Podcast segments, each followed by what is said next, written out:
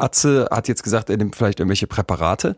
Kann ich auch selber auf meinen Testosteronspiegel also einwirken, den hochziehen, wenn ich das aus irgendeinem Grund wollte? Das heißt, wenn ich wissen möchte, wo ich stehe, dann schaue ich gar nicht so sehr auf meine Finger, sondern schaue mir an, mit wem habe ich zu tun? Mit wem bin ich befreundet? Besuchen die mich freiwillig? Und, und äh, da kann ich doch, also das ist ja mein Fragebogen sozusagen.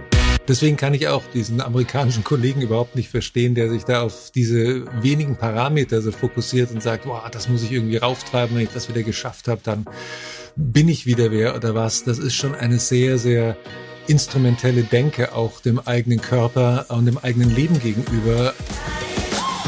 Betreutes Fühlen. Der Podcast mit Atze Schröder und Leon Windscheid.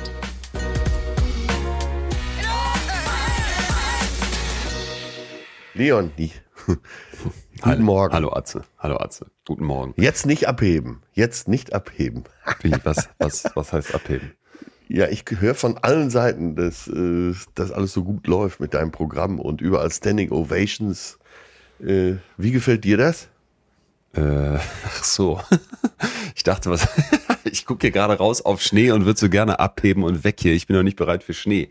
Mir gefällt das sehr. Am Freitag letzte Preview in Gelsenkirchen und da habe ich nochmal wieder gemerkt, äh, wie, wieso man oder wofür man es macht, weil es hat, es hat einfach so einen Spaß gemacht und ich kam da raus und merkte, boah, ich wurde schon so, so krass begrüßt und es ging, ging richtig geil los und ja. meine Eltern waren auch nochmal da, um, um nochmal zu gucken, was was der Sohn macht und, und ich war einfach so modus und dann so nach, bis nach ungefähr sieben Minuten, als auch so eine wichtige Stelle war, wo ich so aufmache, was wir für eine Reise jetzt in dieser Show zusammen vorhaben und das ja. ist echt, echt auch emotional wird, weil ich das wirklich schon erlebt habe, dass, dass im einen Moment äh, lachen, lacht, lacht sich der ganze Saal tot und auch ist echt eine Bombenstimmung. Und kurz danach, also jetzt nicht unmittelbar, aber kurz danach, saßen schon in der ersten Reihe zwei Frauen, die sich dann umarmt haben und dann, und dann wirklich geweint haben. Und du dachtest so, boah, okay, aber genauso soll es auch sein, weil es, weil es halt wirklich emotional ist. Und als ich das so sage, und das war dann auch so ein tragischer Moment, rülpst plötzlich jemand.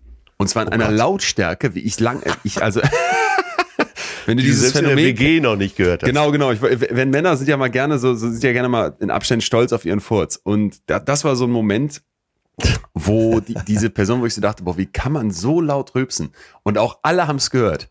Und ich stand, es war auch kurz still, also kurz betretenes Schweigen. Und dann habe ich gesagt, da soll noch mal einer sagen, dass Gelsenkirchen asozial wäre. Dann haben sie alle tot gelacht. Und dann, dann habe ich gefragt, äh, wer war das denn jetzt? Weil ich dachte, wer so rülpst in so eine leise Stelle rein, der wird jetzt selbstbewusst aufstehen und sagen, yo, ich.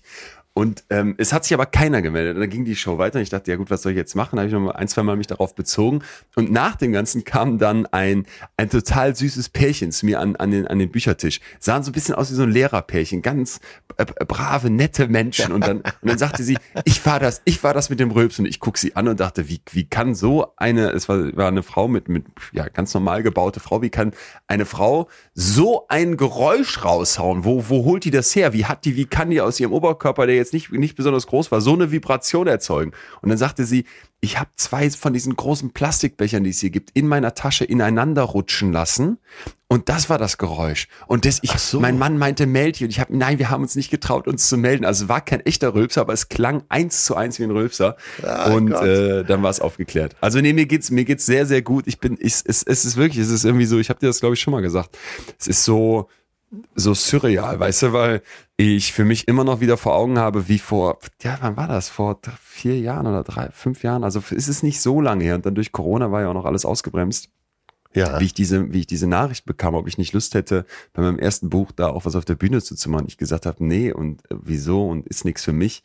Und jetzt halt einfach merke, doch, doch, und, und ich mach's so gerne und es macht, es macht einfach so einen Bock. Und ich sag den Leuten ganz am Anfang auch, jetzt musst du dir mal vorstellen, wie, wie, wie skeptisch ich war, ne? Und in Zeiten, wo so viel geschwurbelt wird und wo, wo, wo Millionen Deutsche irgendwie an Verschwörungstheorien glauben, dass man damit Wissenschaft auf eine Bühne geht und dass man versucht, seine Leidenschaft ja, Psychologie, Wissenschaftskommunikation ne, zu, zu leben und dann einfach, da, da so viele Leute kommen, das ist einfach so, so, so schön, das macht mir richtig Hoffnung. Ja, ich, genau diesen Aspekt sehe ich auch. Also erstmal finde ich sowieso alles gut, was du machst.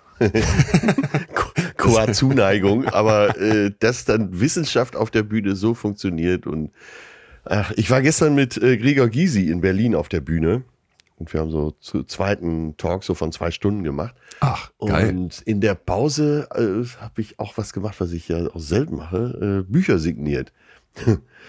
Und äh, Gregor Gysi hat seine Bücher signiert, ich meine, und dann hat man ja so eine Nähe zum Publikum und kann sich auch kurz mit denen unterhalten.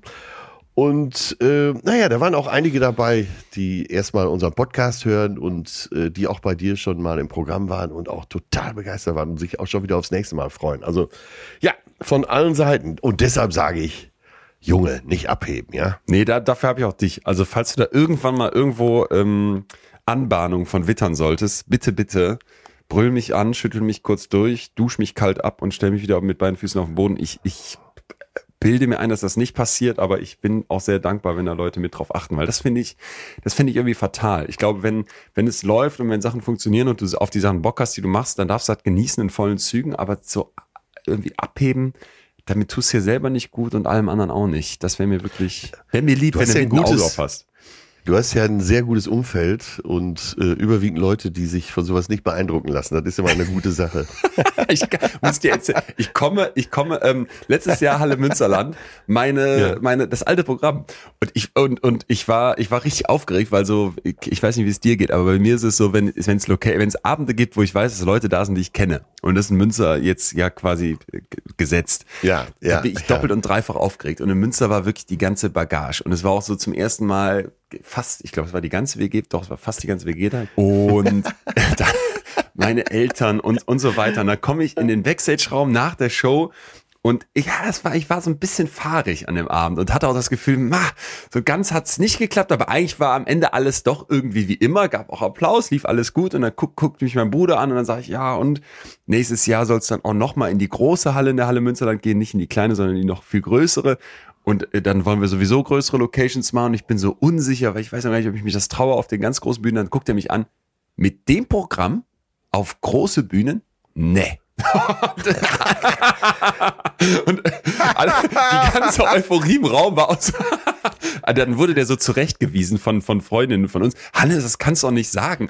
Und ich gucke ihn an und dachte, ja, aber genau solche Leute sorgen dafür, dass ich sehr wahrscheinlich nie abheben werde. Ja, ja, ja, ja. Im besten Äh, Sinne. erzähl- Das ist einfach so schön, ne? wenn man ein Umfeld hat, das erstmal nicht beeindruckt ist. Ja, Und ja. ich habe es ja hier auch schon mal erzählt, äh, mein bester Freund, der in der Westfalen, ausverkauften Westfalenhalle in der Pause sagt, sprich mal ein bisschen schneller, ich will in die Stadt. Brennt nichts an. Brennt nichts an. Nee, nee, nee. Ähm, wir müssen Das sieht man mal in- wieder, aber das gilt ja für alle, auch in jedem äh, anderen Beruf und, und bei jedem anderen Verhalten. Ein schönes Umfeld, ein gutes Umfeld, was sich, äh, ja, was dir nicht nach dem Mund redet, ist echt Gold wert. Das hilft, das hilft. Ja. Wir müssen noch über ein paar administrative Sachen reden. Einmal gab es Kritik, weil man uns Plagiatsvorwürfe entgegenbringt, denn Ah. du hattest das so schön, äh, schön eingebracht, nerdish by nature oder so ähnlich. Ne? Ach so, Äh, ja, das war ja auch erstmal nur ein Versuch, ne? Ja, ja, ja. Es gab dann wohl einige Leute, die äh, auch die Sendung von MIT gucken und Genau. gesagt haben, die hat sich das sogar von Fettes Brot einsingen lassen und wir hätten das jetzt geklaut. Und das können wir so natürlich nicht stehen lassen. Ich weiß nicht, wo deine Inspiration herkam, aber wir wollen hier alles adäquat zitieren. Wenn wir diese Kategorie nochmal so machen, dann müssen wir die, müssen wir immer als Fußnote hinzufügen, dass wir das gehört haben oder das, ich weiß nicht, vielleicht hast du es auch gar nicht gehört und kamst nur selber auf die Idee, aber wer, wer zuerst kommt, mal zuerst, dann müssten wir, finde ich, immer die Quelle. Absolut, total, total. Das war, äh, wir haben ja da auch so mal einfach eine Idee in den Raum geworfen. Und ich kam drauf, weil meine Freundin immer den Hashtag Nordisch by Nature verwendet, weil sie ja ein totales Nordlicht ist. Also für die war Hamburg ja immer Süddeutschland. Und so bin ich drauf gekommen. Äh, ja, ich hatte, äh, passt jetzt gerade so schön, deswegen bespreche ich es direkt mit Ja. dir, unsere Folge, wo wir über verschiedene Themen sprechen. Also unsere Spontanfolge sozusagen. Ja, ja. Da, Das wäre nämlich auch da hatten wir doch auch aufgefordert, uns mal Feedback Richtig. zu geben. Und ich habe echt so viel Feedback Wahnsinn. Und, äh, Ey, wir haben so viele Mails bekommen. Irre. Ja. Was hältst du denn davon, wenn wir das Ansichtssache nennen, Oh. Auch schön. Auch schön. oder? Sehr schön. Also ja. äh, jetzt natürlich auch mal wieder hier zur Diskussion gestellt. Äh, ich hoffe, dass nicht jetzt Günther Jauch das schon irgendwo verwendet. Jetzt gibt's gerade diese Woche ein neues Format mit Thomas Gottschalk und Karl Theodor zu Gutenberg bei RTL Plus. Das heißt Ansichtssache. Und da kriegen wir Ärger. Naja, Wobei Gottschalk hat ja ein neues Format. das findet immer in so großen Hallen statt und da kommen Leute, die so bestimmte Sachen besonders gut können. Zum Beispiel ein, äh, so ein Ei mit so einem Bagger anpieksen. Ja, mit so ba und mit Hunden, dann können die irgendwie Hunde nur, dann Genau. riechen die einmal am Kot und können den und dann so Buntstifte schmecken. Ich fand das, das fand Ganz ich auch geil. genau. Total innovativ irgendwie. Wie hieß dieser Hund noch? Ju, Juno oder so. Juno, du schaffst das. So Plakate hochgehalten. äh, ja, aber wie, wie man hört, äh, wird, äh, wird Opa langsam fahrig, ne? Es hatte wohl, ich habe die Sendung nicht gesehen, ich habe aber alles darüber gelesen, weil ich Zeit Ja. im Hotelzimmer hatte. Und äh, es war wohl so, dass Michelle Hunziker am Samstag bei Wetten das mehr oder weniger Zivi war. Ja, äh, das- das, ich kann, ich kann, wenn, wenn man das so sagt, ich habe reingeguckt, so eine Viertelstunde haben wir es gestern hier auf der WG-Couch uns, uns ge gegönnt. Und ich kann das, wenn man, wenn man das anbringen möchte, diesen Punkt, ehrlich gesagt, immer nur mit so einem, wenn dann überhaupt nur mit, einer, mit einem Wohlwollen, weil ich finde das ein Stück weit unfair, wenn man auf älteren Leuten und äh, T- Thomas Gottscher ist über 70 äh, jetzt jetzt irgendwie so rumhackt, weil weil ich ich ich weiß nicht, wie es dir geht, aber ich sitze hier manchmal in dieser Welt und denke mir jetzt irgendwie so absurd, dass ein, dass ein Donald Trump dann demnächst noch mal antreten möchte mit über 80, dass ein Joe Biden, äh, ich meine, er ist gerade 80 geworden, auch auch jetzt einfach ein, ein, ein Land lenkt, wo andere mit mit Anfang 60 irgendwie in Rente gehen und sagen, ich bin auch fertig und platt. Also ich finde, da muss man einfach unglaublich unglaublich differenziert drauf gucken, bevor man, Ja. bevor man sich da lustig macht. Ja, aber Kannst was du mit nicht, tun? Das, Plädo das Plädoyer sollte von mir kommen, meinst du nicht? Wie du willst, wie du willst. Ne? Weil du bist doch quasi meine Michelle Hunziker. Ja. Du in dieses schön. Kleid passt. Ach ja, Ja. ich finde, wenn man den Arsch aus dem Fenster hält, darf man sich nicht wundern, wenn er geküsst wird. Alte Ja. Showweisheit. Und. Äh, ja, du, wenn du dich vor so ein Publikum stellst, musst du auch damit rechnen, dass mal gesagt wird, das Gebiss sitzt locker oder die Haare vielleicht beim nächsten Mal noch besser föhnen. Ja. Äh, halte ich für völlig legitim und äh, speziell Gottschalk teilt ja auch gut immer aus. Es war ja wohl so, dass äh, alle jungen Leute da in der Sendung, inklusive der Influencerin, permanent äh, um die Ohren gehauen kriegten, ja, Internet ist doch auch irgendwie blöd. äh, ich habe es nicht gesehen, aber ich fand die Berichte darüber wunderbar. Ja, das ist Deutsch. Das ist, das war für mich, aber gut, ich hab's gesehen und konnte einen Teil davon nachvollziehen. Bei anderen Teilen habe ich gesagt, seid nicht so streng, Leute. Aber naja, ähm, guter Punkt eigentlich vielleicht, um beim Po, beim Thema Arsch raushalten, der dann auch mal geküsst werden muss, ähm, Selbstkritik zu üben. Ich möchte mich entschuldigen, tatsächlich, denn wir haben hier vor, ja, ist jetzt schon ein paar Wochen her, da habe ich hier von der Folge erzählt auf der Couch. Du erinnerst dich, dass Joyce, Ilk und Sylvie Carlson bei mir zu Ja, Gast waren auf okay, dieser ja, Couch. ja, okay. Und diese Folge kommt morgen raus. Und im, im Vorfeld der Ausstrahlung dieser Folge haben wir diskutiert und überlegt. Denn was war passiert? Es gab in dieser Folge, die, die steht die große Frage im Raum, worüber darf, darf man lachen? Was darf Humor? Und du und ich, wir haben das ja dann auch nochmal äh, später diskutiert. Und es geht im Prinzip darum, dass, dass die Frage wäre, gibt's jetzt Humorgrenzen? Also sind Witze über K.O.-Tropfen okay oder k- ist sowas ein No-Go? Und die beiden Ja. kommen mit ganz unterschiedlichen Meinungen zu mir und auch sehr drastisch unterschiedlichen Meinungen. Also da ging es richtig, richtig ab. Da, da bin ich sehr, sehr gespannt, wie das dann nachher in, dem, in, dem, in der Folge auch auf dem, auf dem Bildschirm rüberkommt. Aber ich habe in der Folge hat, hatten wir redaktionell vorbereitet so Witze, die immer krasser wurden. Also es fing so ne, mit so einem Witz wie wie was macht ein Security in der Nudelfabrik? Er passt da auf, also wo jetzt sich keiner drüber ärgern kann. Da ging es aber weiter. Immer mehr wurden die Witze so, dass du dachtest, jo, das könnte doch jemanden jemanden vielleicht verletzen, aber das wäre noch so locker hinzunehmen, so als wenn du jetzt einen Witz über keine Ahnung eine Blondine machst, wo vielleicht die meisten sagen würden, nee, das ist schon okay. Und dann hatten wir einen Witz, den ich jetzt hier nicht wiederholen möchte, den ich aber hier in der Folge damals wiederholt habe. Ja. Und da ging es um brachiale Gewalt. Und dann haben mir einige Leute geschrieben, wohlgemerkt wirklich auch nur einige, ganz viele andere hat es scheinbar überhaupt nicht gestört, ganz viele andere haben gesagt, stell dich nicht so an, die sich dann beschwert haben. Das muss, das muss so ein Witz muss man aushalten, auch wenn das nie als Witz von mir gedacht war. Das habe ich auch damals hier in der Folge dazu gesagt. Und wir haben dann das nochmal diskutiert. Wollen wir diesen Witz reproduzieren? Vor allem, weil wir hier halt eben Rückmeldungen bekommen haben von Leuten, die gesagt haben, Bonnie, ich konnte das echt nicht ertragen, das zu hören. Und die finale Ja, Entscheidung ja. war dann, das dort rauszunehmen und stattdessen einfach Ja. zu sagen, hier kam jetzt ein Witz, den wir, ein Witz immer in Anführungsstrichen, ne? ich glaube, es findet eigentlich niemand lustig. Hier kam jetzt eine Aussage, die aus einem Witzeforum stammt, die wir nicht reproduzieren möchten, die extrem drastisch ist. Und die Idee war eben an Grenzen zu gehen und zu gucken, ob in dem Fall dann Joyce, die vorher eigentlich gesagt hat, Humor, ich will es jetzt nicht falsch wiedergeben, aber die eher gesagt hat, Humor, Humor muss eigentlich alles dürfen oder fast alles, ob die hier jetzt sagt, das ist too much.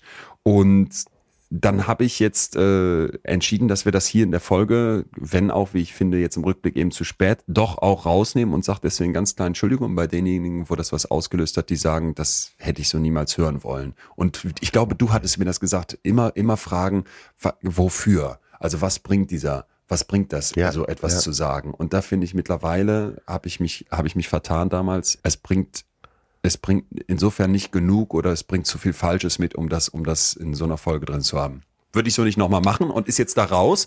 Und ähm, ja, war mir ein Anliegen, weil eben, weil eben wir das für diese Folge so diskutiert hatten, ob das dann im, im, im, in der Mediathek, im, im, im, Bild nochmal noch mal vorkommen soll. Und da war am Ende die Überlegung, nein. Ja. Ja. Ähm, Arsch geküsst. Ja, Entschuldigung angenommen. da bin ich, bin ich dir sehr dankbar. Abgesehen davon, bist du denn bereit? Weil wir haben ja heute ein Thema vor der bereit. Brust, wo man sagen würde, boah, äh, also es ist, es ist, das müssen wir vielleicht einmal dazu sagen. Wir starten jetzt voll da rein und werden erstmal auch ein bisschen definieren, bevor wir gleich einen sehr, sehr spannenden Gast haben, wie ich finde, weil der nicht nur Ahnung mitbringt, sondern uns auch etwas, etwas hilft zu verstehen, Ja, ja, was, ja. was so unglaublich viel mit uns macht. Und zwar geht's heute um Testosteron.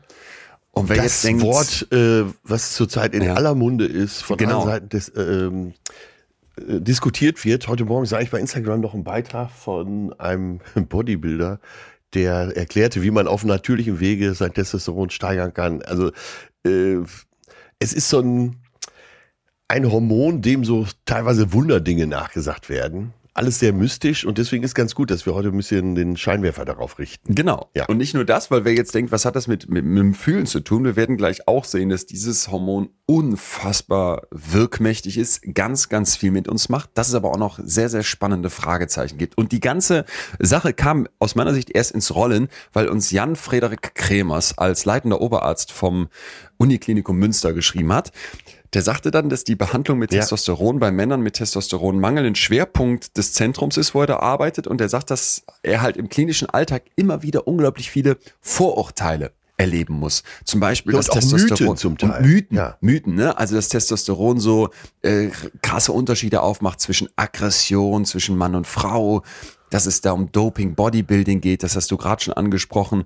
Und er sich wünschen würde, dass wir das Thema mal beleuchten. So, das machen wir jetzt, äh, weil bei mir war das ehrlich gesagt lange unterm Radar. Ich hatte das nicht so, nicht so präsent wie du jetzt, aber ich finde, es ist ein guter Punkt, um mal zu sagen, heute wird es nerdisch by nature, wie Mighty das so schön sagt. Wir werden, es, es wird, es wird sehr wissenschaftslastig, aber finde ich nicht weniger spannend. Und vielleicht erstmal ganz kurz, was ist das überhaupt? Lass Testosteron. mich ein paar, das- äh, lass mich ein paar Ja. Schlagworte äh, einfach in den Raum werfen. Draufgänger, Dominanz, Aggression, sexuelle Lust, Ehrgeiz, Egoismus, räumliches Denkvermögen, Macho, Macher, Alpha-Männchen. Schön. Okay, ich wollte es ein bisschen anders einführen, aber es finde ich auch sehr schön.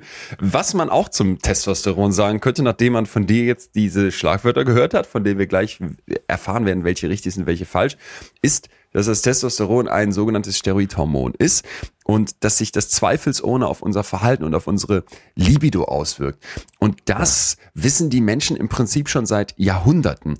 Als man nämlich damit angefangen hat, bei äh, Hengsten und bei Stieren die Hoden abzuschneiden, um die zahmer Ja, zu machen. Das Ganze wurde schon von Aristoteles in seiner Tierkunde beobachtet, dass das eben zu Verhaltensänderungen führt, wenn Ach, man diese Tiere kastriert. Jo. Und das fand ich besonders heftig, auch bei Männern in, ich sag jetzt mal, raueren Zeiten als heute, hat man zum Teil gesagt, schnipp, schnapp, Hoden ab und dann konnten die Haremswächter werden, damit die die Frauen Ja. in Ruhe lassen für den Ober, Oberguru. Oder mit besonders hoher Stimme singen konnten. Wo mal äh, klar wird, okay, das, ähm, ja, äh, ist eine Geschichte, die die Menschheit schon, schon lange beschäftigt. Genau. Und Eier, wir brauchen Eier. Äh, guter Ausspruch von Oliver Kahn. Ja, Genau. und das zahlt ja aufs selbe Konto ein. Wenn die weg sind, wird's halt eben, wird's halt eben so eine Sache. Der Testosteronspiegel ist im Blut bei Männern, äh, erwachsenen Männern, rund sieben bis achtmal so hoch wie bei erwachsenen Frauen. Und da wittern wir auch schon was. Es scheint auch was mit den Geschlechtern zu tun zu haben. Ja, schon, aber. Und da wird es jetzt eben schon spannend. Also grundsätzlich erstmal bildet sich durch den Einfluss von Testosteron dieser männliche Phänotyp, ne? Hoden, Penis, das Ganze dann vor der Geburt. In der Pubertät geht's weiter mit der, mit der tieferen Stimme, mit der Muskelmasse, mit den Spermien, mit der Körperbehaarung. Und das heißt es dann gerne schnell, auch mit diesen zum Beispiel Verhaltensunterschieden, dass Männer aggressiver wären. Aber Vorsicht, ja. Cliffhanger, ganz so einfach ist es nicht. Und das Spannende ist, Testosteron spielt auch eine riesige Rolle bei Frauen. Denn es ist, wie bei Männern auch, für den Sexualtrieb mitverantwortlich und es äh, hat Anabole, also muskelaufbauende Funktionen. Genauso wie das ist eine Rolle für die Knochendichte und das macht jetzt Sinn mit den Muskeln sportliche Leistungsfähigkeit äh, hat. Ja. Und auch bei Frauen gehört Testosteron zum gesunden Zyklus dazu. Also die Testosteronkonzentration verändert sich in Zusammenhang mit dem weiblichen Zyklus. Also wir merken schon, das Ding hat Gewicht und dann gibt's jetzt so ganz, ganz viele spannende Sachen, wo ich hoffe, dass es allen, die zuhören, genauso geht, geht wie mir. Ich weiß nicht, wie es bei dir ist, weil man das noch nicht gehört hat. Es gibt nämlich auch eine Art männlichen Zyklus. Und das haben unsere ja. lieben äh, Freundinnen und Freunde von Funk mal wieder schön aufbereitet. Und die sagen nämlich, dass auch bei den Männern eben der Hormonspiegel einen Zyklus durchläuft, in dem Fall jetzt täglich. Ja, also der männliche, der männliche Zyklus ja, unterscheidet ja. sich natürlich stark vom weiblichen und hier geht's jetzt eben ums Testosteron, das sich im Laufe des Tages massiv verändert. Morgens ist Testosteron im Grunde äh, völlig im Überfluss da. Und dieses hohe Testosteronlevel führt dazu, dass man viel Energie hat und oft auch Lust auf Sex. Was ich interessant fand. Weil ich habe schon von Leuten gehört, wo es gewissen Clinch gibt in der, äh, in der äh, heterosexuellen Beziehung, weil er morgens Bock hat und sie eher abends. Ja, ja, ja, ja. Kennst man immer wieder. Phänomen? Und äh, ich fand das auch ganz interessant, dass äh, bei Funk das mal genauso dokumentiert wurde, weil äh, ja führt oft zu Missverständnissen, wenn man, äh, wie so oft, wenn man mehr weiß, kann man auch besser drüber reden und ja. So genau. genau. Jetzt sprichst du natürlich mit jemandem, der in einem Alter ist, wo der Testopegel, äh, naja, stark nach unten tendiert. Und deswegen bin ich mit dem Thema natürlich öfter konfrontiert. Äh, in meinem Freundeskreis gibt es ja auch viele Ärzte. Das heißt, mhm. auf diversen äh, Ausflügen, äh, gemütliche Geburtstage und so sitzt man zusammen und spricht schon mal darüber. Da habe ich einen kleinen Wettbewerbsvorteil, weil äh, eben auch Ärzte dabei sind, die sich beruflich damit beschäftigen. Und äh, ja, deshalb ist mir einiges auch schon ziemlich klar. Ist, ist es denn so, wir werden ja gleich auch mit dem Prof drüber sprechen, dass, dass du für dich also, dass du da für dich Unterschiede beobachtest, war es dann früher so, dass du sagst, keine Ahnung, als der, als der Testosteronspiegel dann irgendwie natürlicherweise noch höher war, als du vielleicht in meinem Alter warst, dass du sagst, yo, morgens total Bock auf Sex und dann, keine Ahnung, das und das und das und das war auch noch anders und jetzt in deinem Alter ja, ist schon das so, verändert? Äh, aber, aber selbst die Denke verändert sich. Und zwar, äh, ja, war mein, ich würde mal sagen, mein Aggressionspotenzial war früher auch etwas höher.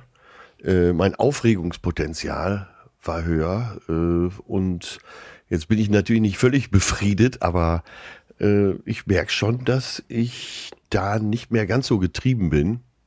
Insgesamt in meiner Denke, dass ich äh, alles, was wir jetzt auch dem Testosteron übertriebenermaßen zusprechen, eh, was ich sagte, diese Dominanz, diese äh, ja. Aggression, Ehrgeiz und so, äh, da ruht der See schon etwas mehr als früher. Empfinde ich als sehr angenehm übrigens. Ja. Und äh, naja, wenn man in meinem Alter ist und nicht total dumm, dann äh, begibt man sich ja auch schon mal äh, zum Männerarzt sozusagen ja. und lässt äh, die Werte prüfen. Und bei mir war es tatsächlich so, dass der Testospiegel ganz schön nach unten ging und dann äh, gibt ja mittlerweile ganz gute Möglichkeiten, das zu regulieren. Und da hängt selbst die, äh, das positive oder negative Denken hängt damit zusammen.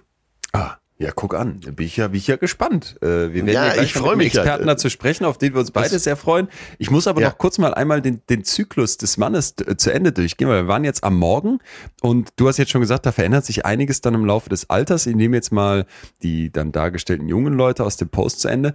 Da war es eben so, dass wenn die Leute dann morgens wach werden, die, die Leistungsstärke besonders hoch ist, das Selbstbewusstsein und die Motivation, sich zu bewegen. Mittags pendelt sich dann das Testosteronlevel eher ein und der Überschuss und vor allem auch die Leistungskurve gehen wieder runter. Ja, also die Personen sind nicht mehr so ganz on edge, wie es hier steht. Das finde ich immer so geil, wenn so Jugendsprache in so Jugendposts auch verwendet wird. Und dann abends nimmt das Testosteron immer weiter ab, es sei denn, es wird durch Sport oder Sex wieder angekurbelt. So, Oxytocin geht dann eher hoch, Bindungshormon, wenn man es vereinfacht sagen wollen würde, was nicht ganz so einfach geht, aber das machen wir jetzt mal, ähm, führt dann dazu, dass man eher körperliche und emotionale Nähe braucht. Also, wenn ich das jetzt hier auch grafisch aufgreife, morgens dann Bock auf Sex und die Sporttasche raus, abends dann eher so kuscheln nebeneinander im Bett. Fand ich ganz interessant, weil ich hätte jetzt bei mir persönlich nicht, wäre nicht auf die Idee gekommen, dass, dass mein Testosteron sich im Laufe des Tages alleine so stark verändert. Hm. Ja, vielleicht bist du mit 33 ja so, dass, du, dass die Pegel so oben sind, dass es quasi über die Bordwand des Körpers schon schwappt. ne, der nee. äh, sogenannte als auch Testosterontanker. Nee, ich muss wirklich, ich, also ich kenne Teile dieses gerade beschriebenen Zykluses, dass, dass du morgens anders drauf bist als abends. Auch so, auch total. Wichtig übrigens ist, es hängt nicht von der, von der tatsächlichen Uhrzeit ab, also von der Tageszeit, sondern vom Schlaf-Wach-Rhythmus. Also wenn ich jetzt bis 12 Uhr penne, dann ist dann mein Testosteronwert am höchsten. Na gut, ja. ähm, wir haben aber auch schon gesagt, er ist auch bei Frauen aber wichtig. Was ein Teufelskreis, ne? Lass mich das noch eben an, anmerken. Das heißt, äh, so gegen Abend bist du kuscheliger, hast mehr Oxytocin dann aufgrund dieser Nähe und äh, dieses, dieser Verbindung kriegt äh, die Frau, die Freundin, wie auch immer, vielleicht mehr Bock. Du musst allerdings deine Testomaschine dann wieder in Gang bringen. ja, Sehr ich, interessant.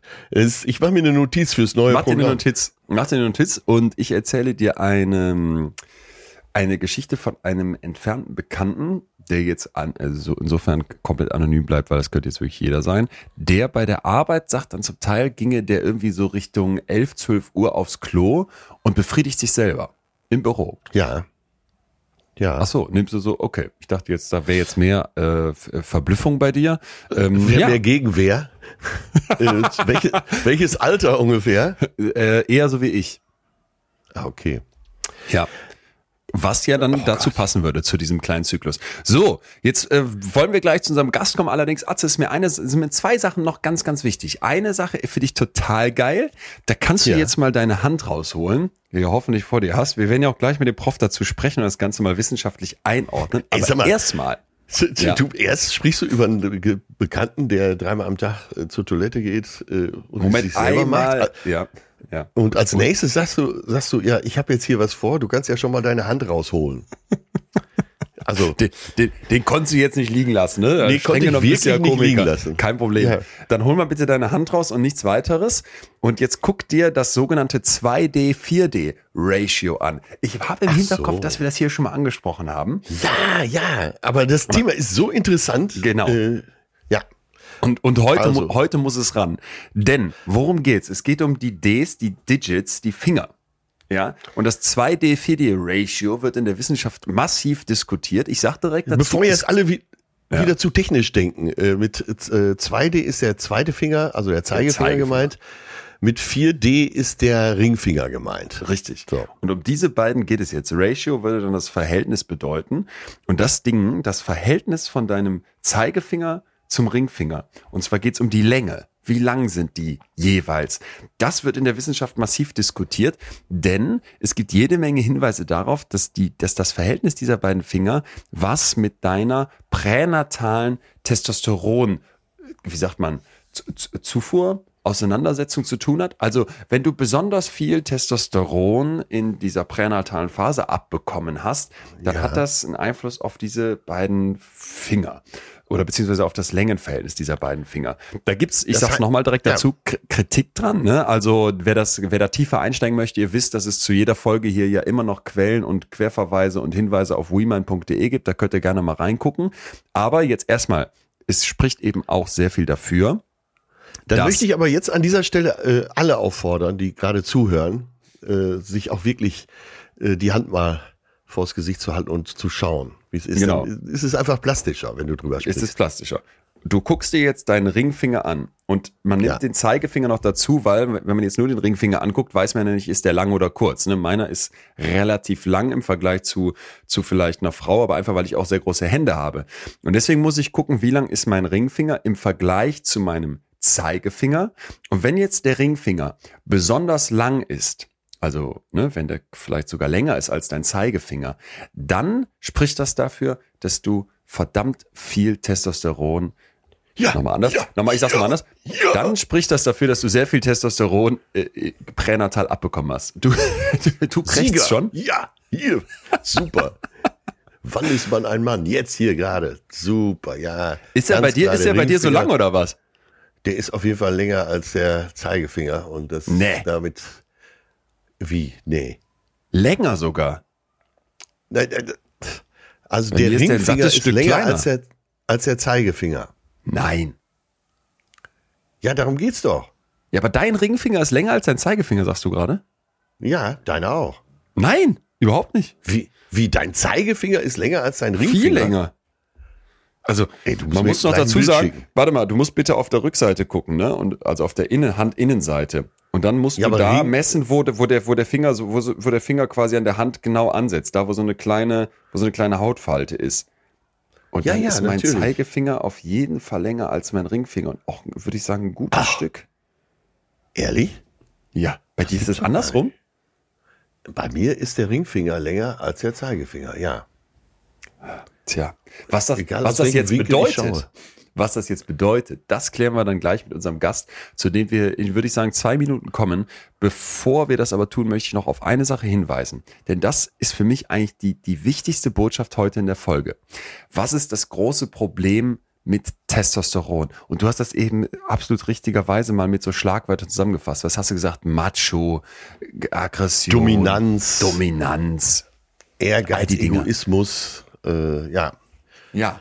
Und da gibt's ein, Aber ein auch tolles räumliches Buch. Denkvermögen. E- Egal, such dir was aus. Es gibt so viele Ja. solche Schlagwörter. Rebecca Jordan Young und Katharina Karkasis. Das sind zwei Forscherinnen, die ein Buch geschrieben haben, das da heißt Testosteron, warum ein Hormon nicht als Ausrede taugt.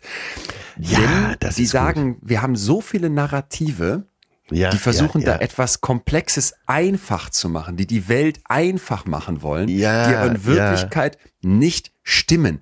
Und da gibt's zig, zig Beispiele für. Ich habe in der SZ welche gefunden. Rechtspopulist Gerd Wilders, wo du ja wirklich denkst, oh mein Gott, der hat im, im Rahmen des, im Rahmen der, der, der Flüchtlinge, die gekommen sind, von islamischen Testosteronbomben gesprochen. Was für eine grausame Aussage, vor der man jetzt die Frauen hier schützen müsste. Dann hat der gesagt, dann Winfried Kretschmann, jetzt jemand ganz anderes, der sagt äh, Ja. anlässlich der Vergewaltigung einer jungen Frau in Freiburg, dass testosterongesteuerte Gruppen immer Böses anrichten. Und es geht so weiter. CSU-Bundestagsabgeordnete Gerda Hasselfeld sagt dann über den Parteivorsitzenden Horsti Seehofer, damals Parteivorsitzenden, mit Blick auf dessen Umgang mit Parteifreunden, manchmal ist vielleicht zu viel Testosteron im Spiel. Also es ist natürlich total einfach zu sagen, jo, da ist ein Kriegsverbrecher, jo, da sind irgendwie Menschen, die sich falsch verhalten, jo, Ja, da ist ja. Aggression, da ist sexualisierte Gewalt. Das muss ja am Testosteron liegen, das muss in der Natur der Dinge liegen. Der Mann, der wird als führungsstark, als Testosteronbombe, als, als Ja. weiß ich nicht was, als durchsetzungsfähig, aber auch als aggressiver geboren. Und das ist eben, das, ist- das, das da habe ich gedacht, das ist so menschlich, das ist so menschlich, es sich so einfach machen zu wollen. Und das ist deswegen so fatal und falsch, weil, weil die Zusammenhänge oft so viel schwieriger sind. Und das ist übrigens auch, wo, wo wir eben drüber gesprochen haben, ganz am Anfang, wo ich so denke, okay, jetzt kommen hier hunderte Leute zur Show von Ja, mir und das ja. ist halt Wissenschaft und Psychologie. Und dann sage ich denen, ja, ihr, ihr habt vielleicht bisher geglaubt, ihr habt verstanden, wie das mit dem Fühlen funktioniert. Ich will Ja, euch aber heute einen anderen Blick drauf zeigen. Und der ist komplex und der ist schwierig. Und wir werden einige Meter machen. Aber ich verspreche dir, du kommst mit. Und wenn du am Ende dann anders drauf guckst, bist du viel weiter. Und dieses, die Dinge einfach machen. Ich kann das mittlerweile, ich kann es mittlerweile fast nicht mehr ertragen, weil ich oft das Gefühl habe, es wird Ah, okay. unter dieser Prämisse alles viel zu einfach gemacht. Und das, das ist, das ist dann fatal. Genau. Und deshalb möchten wir euch jetzt mal alle mitnehmen in ein ganz tolles Interview, was wir vorher schon aufgezeichnet haben, mit Professor Dr. Oliver Schultheiß. Und äh, ja, der wird uns an vielen Stellen auch die Augen öffnen.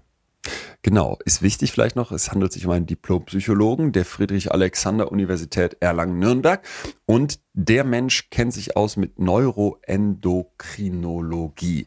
So, der forscht zu, zu Unterschieden in den Geschlechtern, der forscht zu Testosteron und der forscht vor allem auch, finde ich ganz spannend, was das, was das mit uns macht. Mal etwas genauer als dieses ganz einfache Macho-Gehabe oder Dominanz oder Aggression. Bist du bereit, Atze? Ich bin bereit. So, jetzt alle anschnallen. Wir nehmen euch alle mit in dieses tolle Gespräch.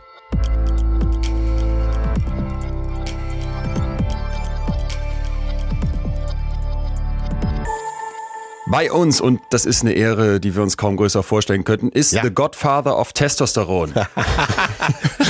Oh Gott. Man, darf man ihn so nennen? Professor Dr. Oliver Schultheiß. Hallo Olli. Hallo Leon. Hallo Atze. Hallo Oliver, wir haben ja im Vorfeld schon besprochen, dass wir beim Du bleiben. Ähm, das klang jetzt fast wie eine Anmoderation äh, auf einer Comedy-Bühne zu meiner Person, aber äh, wir, äh, Ich, jetzt ich hatte so ein bisschen, ich hatte den Boxring vor Augen, weißt du, so, wir müssten da jetzt so eine Rocky-Musik runterlegen und dann kommt Oliver rein und dann ist direkt klar gesetzt, es geht um Testosteron, es geht um, um, männlich, um Männlichkeit, es geht um Weber-Grills, es geht um laute Motoren. Und, und ich habe mich tatsächlich auch direkt gefragt, Oliver, was sind so Vorurteile, die du wirklich gar nicht mehr hören kannst über Testosteron? Naja, eben das vor allem das Vorurteil, das du jetzt gerade schon so ein bisschen mit aufgegriffen hast, ja, das äh, Testosteron, das sind äh, macht so die, die, die Machtmänner, ja, die aggressiven, muskelbepackten Typen, äh, die die ganze Zeit nur mit irgendjemandem ins Bett springen wollen und ansonsten sich auf die Brust trommeln.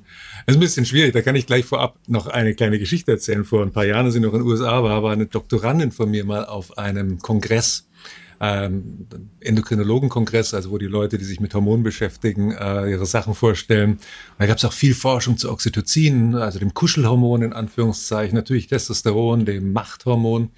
Und dann kam ein Biochemiker mit seinem Vortrag und hat gesagt, Hormone sind keine sozialen Konzepte. Ja, und das war ein ganz, ganz wichtiger Punkt. Oh. Er hat gesagt, ein Hormon ist zunächst mal ein Oh ja. physiologisches Funktionsteilchen, ja, das bestimmte Dinge reguliert oder regulieren hilft und eben sich nicht gut hineinpressen lässt normalerweise in das, was wir so ähm, typischerweise damit assoziieren würden. Das klassische Beispiel ist für mich immer Cortisol. Ja, das gilt als das Stresshormon. Ja. Ich setze es hier mal in Anführungszeichen. Das können die Hörer nicht hören, deswegen sage ich es dazu. Aber es ist in erster Linie ein, ein Energieregulationshormon, das zum Beispiel auch raufgeht, nachdem wir was Gutes gegessen haben, ja, oder das morgens, wenn wir aus dem Bett steigen, eigentlich gut entspannt sein sollten, am aller, allerhöchsten ist. Ja. Ja. Aber es geht auch rauf, wenn wir Anforderungen haben, die wir irgendwie bewältigen müssen, wo wir uns herausgefordert sehen. Und deswegen hat es den Ruf als Stresshormon. Aber es ist eben deutlich mehr als das. Und selbst der Begriff Energieregulation trifft es wahrscheinlich nicht vollständig. Also deswegen als Verhaltensendokrinologe verwahre ich mich immer ein bisschen gegen diese, äh, gegen dieses Pigeonholing, gegen diese Stereotypisierung von Hormonen. Ich glaube, das ist auch so äh, wirklich das Typische, dass eben äh, einerseits die medizinische Seite und äh, die so soziologische, immer wenn es um Testosteron geht, in einen Topf geworfen wird. Und teilweise bewundernd, natürlich teilweise auch abwertend. Und da kann ich mir schon Ja. vorstellen, dass du, dass dir manchmal die Haare zu Berge stehen, wenn das alles in einen Topf geworfen wird. Ja, das in jedem Fall. Ich fand das gerade so geil. Ich habe mir das sofort hier auch notiert. Hormone sind keine sozialen Konzepte. Du hast das so in so, so einem Nebensatz gesagt, das ist für dich so selbstverständlich. Ich, ich finde, man muss das erstmal gerade sacken lassen, weil das finde ich tatsächlich ganz oft, auch wie du gerade mit dem Cortisol beschrieben hast, weiß man dann, wenn man sich jetzt mit Psychologie ausführlicher beschäftigt, eben so einfach ist es nicht. Aber mein Eindruck ist dann auch wiederum, die Leute wollen es so einfach haben und die Leute wollen es so gerne klar haben und dann die Vorstellung, hey, der ist jetzt so und so und das muss ja an seinem Testosteron liegen oder hey, der hat ja den und den Dopaminmangel und deswegen ist der depressiv. Das ist dann immer so beruhigend, weil man es irgendwie so auf die Natur schieben kann, weil was kann ich schon für meine Hormone? Ja. Ja, ja. Unser linkes Gehirn liebt einfache Erklärungen, liebt kategorisierende äh, Schubladenerklärungen. Das, dafür ist Sprache ja auch da. Dinge sind schwarz oder weiß, entweder oder. Wir haben Sprache, um zu kategorisieren. Und die Wirklichkeit entzieht sich aber diesen einfachen Kategorisierungen. Ja, und das merken wir in der Wissenschaft, das merken wir natürlich als Menschen auch im Alltag. Ja, wenn wir irgendjemand als Sohn so bezeichnen und feststellen, Mensch, die Person ist noch ganz viel mehr als nur das. Ja, das ist viel, viel äh, komplexer, viel, viel differenzierter, viel, viel mehr Shades of Grey dazwischen als nur schwarz und weiß. Wenn wir aber beim Testosteron jetzt bleiben und du sagst, okay, dieses ganz plumpe Vorurteil, Rocky, Macho-Typ, muskelbepackt, so gorillamäßig auf die Brust hauen, das ist es nicht. Wo ist dann aber doch auch was dran? Weil es ist doch schon so, dass das Testosteron jetzt in meinem Organismus eine andere Rolle spielt als im Organismus meiner Mutter zum Beispiel? Ja, also natürlich hat das Testosteron Auswirkungen. Natürlich hat es die bekannte Auswirkung, äh, den anabolen Effekt, ja, dass es beim Muskelaufbau mithilft. Natürlich hat es ganz erhebliche Auswirkungen auch beim Wachstum. Ja. Warum Männer größer sind als Frauen im Durchschnitt, hat ganz erheblich was damit zu tun, wie viel Testosteron, wie viel Östradiol zu bestimmten Perioden in den Wachstumsphasen im Körper im Umlauf sind. Ja, Testosteron lässt dann immer noch ein bisschen weiter wachsen. Östradiol schließt die Wachstumsfugen zwischen den Knochen. Ja, und irgendwann ist dann das Wachstum abgeschlossen durch Östradiol. Also natürlich spielt es da eine Rolle. nur dann irgendwie automatisch zu sagen, dass nur weil jemand ein Mann ist oder weil er relativ groß ist oder relativ viel Muskeln hat, dass diese Person auch automatisch all diese anderen Attribute von Testosteron haben muss, wie machtgeil, aggressiv, äh, Hyperlibido und so weiter. Ähm, da bricht's dann ab, da bricht's zusammen. Ja. Das ist übrigens ein ganz wichtiger Punkt, den ich an der Stelle auch gleich sagen will. Es ist ja nicht so, dass die ganze Forschung nicht recht hätte mit Testosteron und Aggression. Nur ganz viel von der Forschung wurde im Tiermodell gemacht, mit Ratten und mit Mäusen. Und da funktioniert es tatsächlich relativ gut, so dass man sagen kann, ja, spritze ich einem Tier Testosteron, dann äh, wird sich das mit den anderen ordentlich balgen und die auch äh, unterjochen. Ja. Bei Menschen geht das einfach nicht so leicht. Ja. Alle Untersuchungen, die es dazu gibt, zeigen, nee, es funktioniert bei uns nicht so. Naja, jetzt äh, ist Testosteron ja auch an mir getestet worden. Mit ähm, Langzeitstudie Atze Schröder. Lass, lass, ich möchte mich erklären. Ich möchte mich erklären. Jetzt bin ich gespannt. I love it jetzt schon. Und zwar Ja, mit, äh, mit Leon haben wir äh, als 33-Jährigen, äh, der streng genommen etwas jünger ist als ich, der stark auf die 60 zugeht, jemand, äh, wenn man da messen würde, also natürlich alles aus der Sicht des Laien und was ich von meinem äh, Urologen, Proktologen so mitbekommen habe, wahrscheinlich in dem Bereich, wo äh, der Urologe da sagt, sie können äh, beruhigt nach Hause gehen. Ich bin in dem Bereich, wo es schon mal heißt, oh, da ist der Wert etwas niedrig. Und das führt dazu, dass man dann schon mal äh, ein bisschen nachhilft mit dem Testosteron. Und ich empfinde natürlich die Wirkung dann, äh, und zwar nicht nur diese typische männliche Sache, sondern eben auch Lebensfreude und Energie sehr stark. Das heißt, ich habe natürlich fast nur positive Einsichten äh, in Testosteron. Ist mehr Testosteron automatisch besser? Ganz, ganz kurz, be Olli, bevor du da als Professor jetzt was zu sagst, Atze, das hast du mir vorenthalten. Du, du, du nimmst irgendwie Horm äh, Hormonpräparate, du nimmst, ballerst hier Testosteron rein?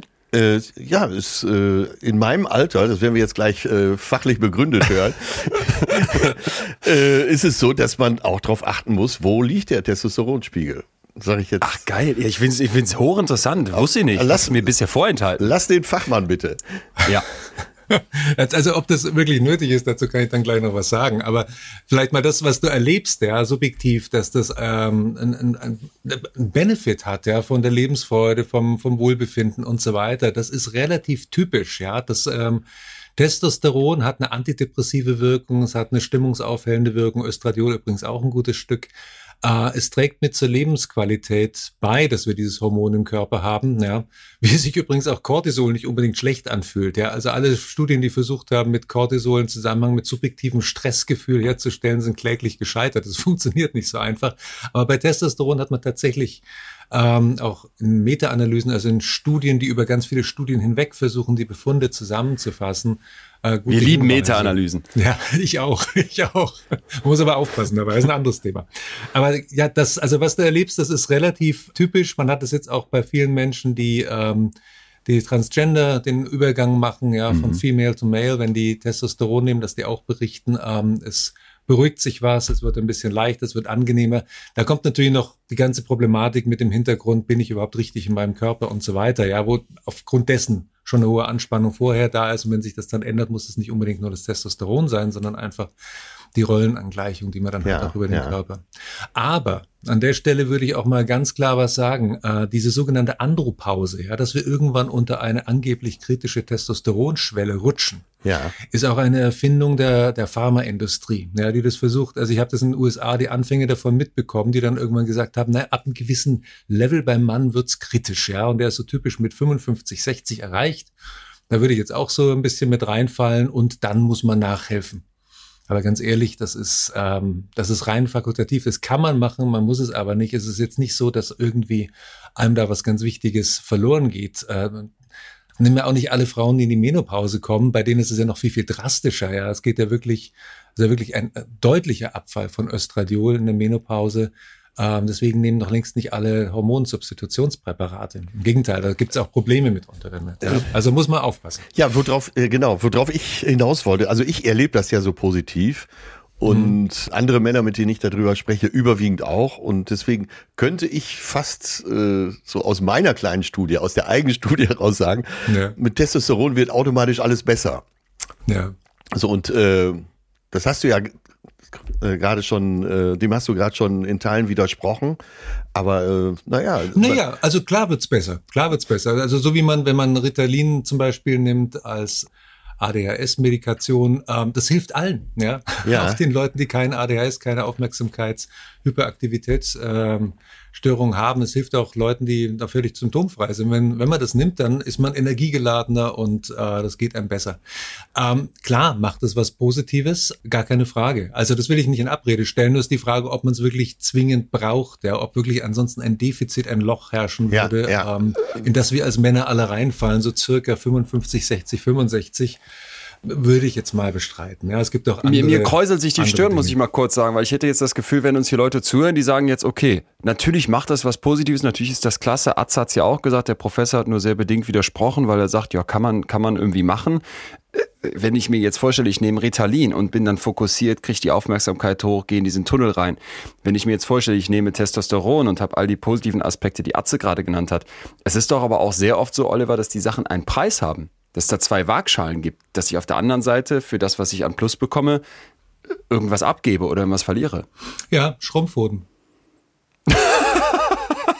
Ähm, das, äh, okay, ne? Atze, Atze Schröder Sorge. greift also, sich fast begeistert in den Schritt. Nicht, nicht in den Dosen wahrscheinlich, die du nimmst, aber es ist tatsächlich einer der völlig paradoxen, ironischen Effekte ja, von Leuten, die anabole Steroide nehmen. Und das sind natürlich Testosterondosen in viel, viel höheren Lagen als das, was der Arzt jetzt wahrscheinlich nimmt. Aber dann stellt der Körper seine äh, körpereigene Hormonproduktion ein, ja, weil unser Hypothalamus, unser Gehirn kriegt ein Feedback-Signal vom Körper. Und da wird genau gesagt, ist es gerade so und so viel Testosteron im Umlauf. Und wenn der Hypothalamus dann sagt, oh, das ist ja deutlich über meinem Level, jetzt stelle ich mal die eigene, die Signalkaskade runter zu den Gonaden ein, ja, so dass keine weiteres Testosteron mehr selber im Körper hergestellt wird. Dann kann es sich natürlich verselbstständigen, wenn ich das Gefühl habe, ich brauche immer mehr von dem Zeug. Oder bei Leuten, die äh, anabole äh, Steroide nehmen, ist das ja relativ drastisch. Ja. Ähm, dass dann tatsächlich die körpereigene Testosteronproduktion weitgehend eingestellt wird und die Hoden einfach ein Stück weit auch verkümmern, ja, äh, weil sie einfach keine eigene Testosteronproduktion mehr betreiben. Und jetzt fiel gerade noch ein Wort, da muss ich drauf eingehen, weil ich sehr, sehr spitze Ohren bekam. Jetzt bin ich 33 und damit vielleicht jünger als ihr, aber ich könnte mir vorstellen, dass es vielen Leuten in meinem Alter so geht. Da haben wir noch gar nicht von gehört. Andropause. Also, dass Frauen irgendwann eine Menopause haben, in diese Phase kommen, klar, schon mal gehört, Wechseljahre so nach dem Motto. Bei, bei Männern, was passiert mhm. da? Es geht graduell runter. Also äh, Leon, du bist immer noch im vollen Schwange deines Saftes, was Testosteron angeht. Musst dir keine Sorgen das wollte ich einmal klar, das wollte ich einmal attestiert haben. Es ist tatsächlich so, dass also mit der Pubertät geht beim Mann Testosteron dramatisch rauf. Ja, viel, viel stärker als bei der Frau. Mit circa Anfang 20 haben wir also unseren relativen individuellen Testosteron-Peak und danach geht so graduell, also wenn man sich das auf einer Grafik vorstellt, ja, wo auf der X-Achse unten die Lebensjahre sind auf der Y-Achse die Testosteronwerte, dann geht es so allmählich runter. Immer die 60er, 70er und so weiter. Aber der eigene Körper produziert diese Hormone immer noch, ja. Und es gibt keinen, es gibt keinen klaren Cutter, wo man sagt, oh, uffs, jetzt fällt es, jetzt fällt okay. der Graph plötzlich runter, ja, und wir bohren uns in die, in, äh, beim Nullwert irgendwie unten rein. Das gibt's überhaupt nicht beim Mann normalerweise. Mhm. Deswegen habe ich gesagt, das ist eine Erfindung der Pharmaindustrie, die gesagt hat, irgendwann, oh, hier setzen wir jetzt ein Cut-off, hier ist sozusagen der kritische Wert, ja der aber ganz ehrlich physiologisch und gesundheitlich und auch vom Wohlbefinden her nicht scharf definiert werden kann. Den gibt's überhaupt nicht in dieser Form. Ja? Aber es hilft natürlich, Dinge zu verkaufen, wenn man A, ein Label hat oder erfindet wie Andropause. Zweitens dann sagt, hier definieren wir die Andropause. Wer weniger als so und so viel Nanogramm pro Milliliter Testosteron im Blut hat, der ist in der Andropause und braucht deswegen drittens Medikamente, die wir äh, natürlich herstellen und gewinnbringend äh, verkaufen. Preiswert, schön beworben. Heißt das dann aber, dass es diese Effekte oder das, was damit einhergeht, dann tatsächlich nicht gibt? Oder muss ich mich schon darauf einstellen, auch wenn du sagst, es gibt jetzt nicht so einen Cut, wo irgendwann dann plötzlich komplett Schluss ist, dass das jetzt bei mir dann irgendwie ab einem gewissen Alter anfängt, dass ich sage, weiß ich nicht, ich hätte jetzt im Kopf, die Libido lässt nach, du bist eben nicht mehr so fit und gut drauf, du, du merkst vielleicht auch andere körperliche Veränderungen. Frauen beschreiben da ja sehr, sehr drastische Veränderungen zum Teil. Naja, es gibt schon Gründe, warum alte Knacker wie wir dann, gell, Atze, also da irgendwann nicht mehr so ja. ganz so gut zu genießen sind, ja. Aber nein, nein, also Scherz beiseite. Ähm, wenn man so eine einzelne Sache rausgreift, wie, oh, bei diesem Hormon geht's jetzt aber immer mehr in den Keller, deswegen muss ich irgendwas tun und deswegen bin ich jetzt auch so schlecht drauf und so weiter. Äh, kann ich nur sagen, liebe Leute, da greift sie unser Hirn wieder irgendwie einen kleinen Faktor raus und macht Ja. den zum, äh, da hängt da alles dran auf, was auch ansonsten noch im Leben läuft. Ich bin ja nicht nur Testosteron oder ein Testosteronpegel einer, äh, auf zwei Beinen, sondern ich bin auch alles mögliche andere. Ich bin Lebenserfahrung, das Ding, alle Dinge, die mir im Leben widerfahren sind, die ich vielleicht selber vermasselt habe, die mich dann mit äh, fortgeschrittenem Lebensalter glücklicher oder unglücklicher machen, ja, wenn ich so zurückblicke. Da kommt ganz, ganz viel zusammen. Und das jetzt an, an einem Hormon aufzuhängen, wie gut man drauf ist, äh, halte ich für völlig irregeleitet. Ja, also das ist ein monokausales Denken, das einfach nirgendwo hinführt. Und ähm, das ist so wie die Leute, die dann sagen, wenn du die bestimmte Diät machst, dann geht's dir wieder super toppi. Ja? äh, Und Ja. alles andere im Leben ist völlig wurscht. Ja? Du hast gerade ja. Beziehung verkackt und die Kinder ewig nicht mehr gesehen, die wollen auch nichts von dir wissen. Aber wenn ich diese Diät mache, dann geht's mir gut. Stimmt ja auch nicht. Ja, dann frage ich mal andersrum. Was ist denn, wenn äh, ich einen viel zu niedrigen Testospiegel habe? Das gibt's tatsächlich. Also es gibt äh, den sogenannten Hyper Hypogonadismus, also wenn die Hoden einfach von der Funktionsfähigkeit nicht so arbeiten, äh, wie sie sollten und viel zu wenig Testosteron produzieren. Das hat dann tatsächlich auch äh, Auswirkungen auf Libido und aufs Wohlbefinden. Da macht es tatsächlich Sinn, eine, eine Substitution zu machen. Da geht es den Leuten auch besser, dann klappt es mit der Sexualität auch besser, Wohlbefinden steigt und so weiter. Da, ja, da gibt's, soweit ich weiß, ich bin kein Mediziner, muss ich an dieser Stelle mal dazu sagen. Ich bin Ja. Psychologe, ich bin der falsche Doktor. Ich habe einen Dr. Phil, kein Dr. Med. Ja, aber nach allem, was ich dazu weiß, ist, das ist eine Indikation, wo man äh, sagen würde, ja, Testosteronsubstitution macht absolut Sinn. Und was ist jetzt die Rolle dann von Testosteron? Wir haben jetzt schon gelernt, es spielt ganz viele Rollen, es hat ganz viele Effekte. Kannst du noch mal vielleicht so dann rein biologisch, chemisch diesen Botenstoff, dieses Hormon damit verbinden, was das, was das für uns bedeutet und vielleicht auch mal zwischen Männern und Frauen unterscheiden? Okay, also wo soll ich jetzt anfangen? Beim Frühstückseiern, warum das eine gute Sache ist oder ein bisschen mehr Butter aufs Brot auch in Ordnung ist, weil damit kommt Cholesterin rein. Aus Cholesterin wird in einer langen biochemischen Kaskade, werden so erstmal Prohormone wie Progesteron und dergleichen gebildet.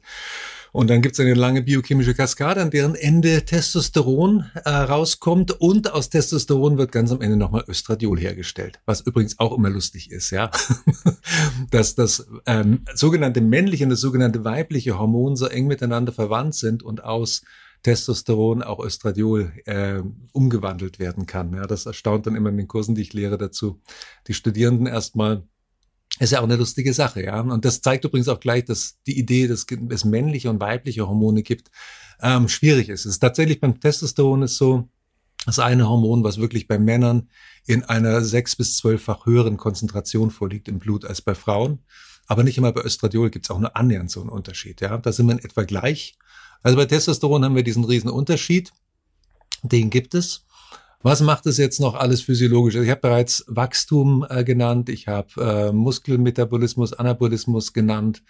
Was es psychologisch im Gehirn macht, es bindet natürlich auch an, an Rezeptoren in Neuronen beispielsweise und kann damit die Funktion von Neuronen, von Nervenzellen verändern, ja, dass die leichter oder schwerer ansprechen auf bestimmte Signale, die durchgerauscht kommen von anderen Neuron und sagt, hier, ich habe eine Botschaft für dich, ich gebe die mal weiter und dann sagt das mit Testosteron gerade umzingelte Neuron, oh ja, super, das mache ich jetzt total gerne oder nee, ähm, ich kann gerade nicht, ja, weil ich so belagert bin von diesem Hormon. Also das kann unterschiedliche Effekte haben.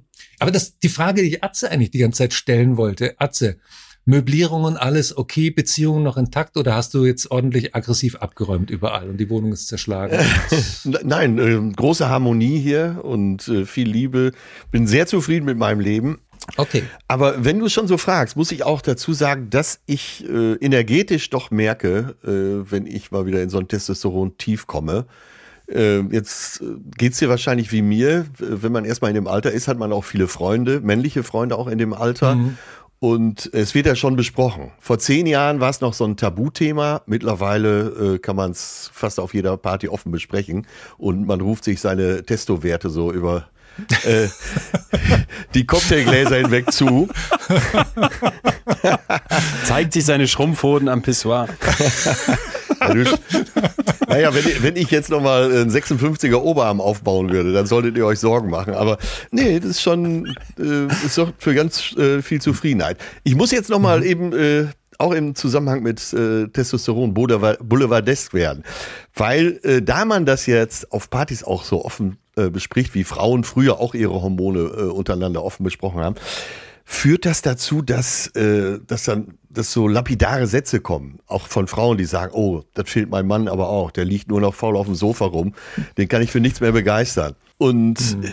ja, da eben die Frage, kann man das, äh, ich meine, du hast ja das schon äh, entkräftet, dass man das so allgemein sagen kann, aber so manchmal von der Tendenz scheint mir da ein bisschen was dran zu sein.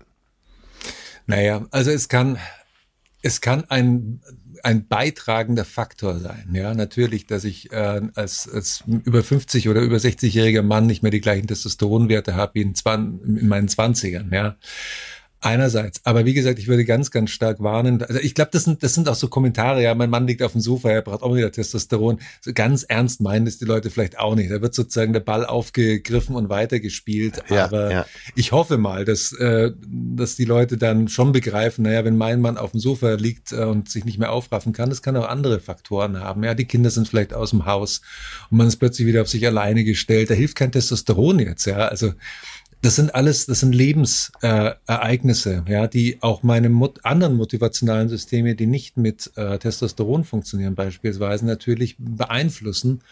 Und ich glaube, die Kunst des Lebens ist ja immer ein Stück weit, die eigenen motivationalen Bedürfnisse zum einen äh, anzuregen und zum anderen auch so zu befriedigen, dass man durch eigene tätige durch eigene Tätigkeit ja, äh, zu den Kicks kommt, die man braucht. Ja, dass man keine Drogen dafür braucht, dass man auch keine Substitution notwendigerweise braucht. Es ist schon schön, wenn sozusagen der Grundtonus nett ist, ja, also wie du es jetzt erzählst, dass du dich fitter fühlst und wohlbefindlicher, ja, dann kann man auch eher aus dem Vollen schöpfen.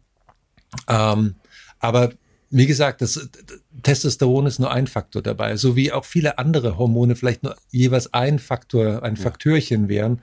Und das große Gesamt eine ganz wichtige Rolle spielt. Und übrigens auch eine Rolle spielt, ob ich selbst als 50- oder 60-jähriger Mann zum Beispiel es noch schaffe, äh, in bestimmten Lebenskontexten, worum es, wo es darum geht, mich ähm, auch sozial ein Stück weit durchzusetzen. Ja, ich will jetzt gar nicht von Dominanz sprechen, weil damit ja, ja. assoziiert sich dann immer gleich so ein, äh, so ein Silverback-Gorilla, ja. Äh, das ist es ja nicht unbedingt.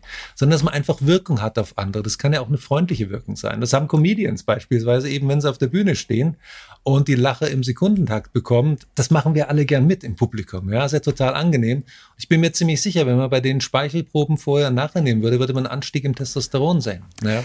Das, das wollte ich gerade fragen. Darf ich mal kurz, weil, weil ich bin auch ehrlich gesagt ziemlich geschockt davon. Ich fühle mich auf 30 Partys schon unwohl. Und wenn ich jetzt höre, dass es Partys gibt, irgendwann, wo man sich Testosteronwerte zuruft, da äh, will ich mir eigentlich schon einen Sarg bestellen. Aber wo du das gerade sagst, mit das, auf äh, der Leon, Bühne hat man äh, ganz kurz dazwischen. Ja. Ich finde, das ist eine positive Entwicklung dass man so offen drüber spricht. Dass man kann. sich dann testet. Ja, ich, ich nee, das finde ich auch, finde ich auch. Ich wusste nur gar nicht, dass es das gibt. Weißt du, ich bei mir, mir, mir hat noch nie jemand irgendwie das, ich hatte noch nie irgendwie das Bedürfnis gehört aus meinem Umfeld, dass irgendjemand Bock hat, mal über, über Testosteronwerte zu sprechen, ehrlich gesagt. Aber vielleicht nur, weil ich noch nicht genau genug hingehört habe. Ist ja, äh, werde ich in Zukunft drauf achten. Äh, Olli, du hast gerade gesagt, wenn ich jetzt auf der Bühne stehe und wie ein Comedian irgendwie Leute begeistere und dann könnte ich danach im Speichel mal messen, was ist los, dass ich dann erhöhte Testosteronwerte habe. Atze hat jetzt gesagt, er nimmt vielleicht irgendwelche Präparate. Kann ich auch selber auf meinen Testosteronspiegel also einwirken, den hochziehen, wenn ich das aus irgendeinem Grund wollte? Ja, naja, ich meine, das geht, äh, wir sind ja auch Kapitäne unseres Schiffs. Also wenn unser Körper das Schiff ist, dann sitzen wir in der, in der, in der Brücke oben und können ja ein bisschen steuern. Ja, natürlich hat das einen was ich mache in meiner Umwelt, in meiner Umgebung, in meinen ähm, sozialen Beziehungen, in meinem Beruf und dergleichen, hat er auch ein Feedback wieder auf mich zurück. Und dieses Feedback mhm. beeinflusst meine Hormonpegel. Ja?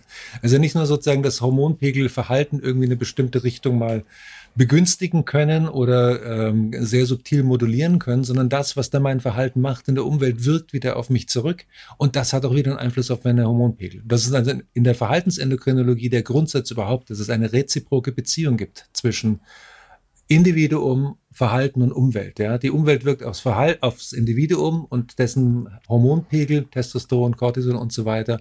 Die Hormonpegel wiederum beeinflussen das Verhalten dieser Person in ihrer Umwelt. Ja. Und insofern das hieße, wenn er irgendwie so ein, wenn irgendwie so ein Mit-50er nur noch auf der Couch liegt und seine Frau ist irgendwie genervt auf der Cocktailparty und sagt, der braucht mal irgendwie ein bisschen mehr Testosteron, könnte man auch davon ausgehen, Alter, raff dich mal auf, such dir mal was, was fordernd ist. Vielleicht suchst du dir deine Art von Bühne oder was mit Leuten zu machen, wo du einen Einfluss, wo du eine Wirkung hast und dass das dann in so einer, habe ich dich jetzt richtig verstanden, in so einer Kreislaufwirkung dann auf deinen Testosteronspiegel wirkt, der wiederum ja. dein Verhalten vielleicht nochmal pusht. Ja.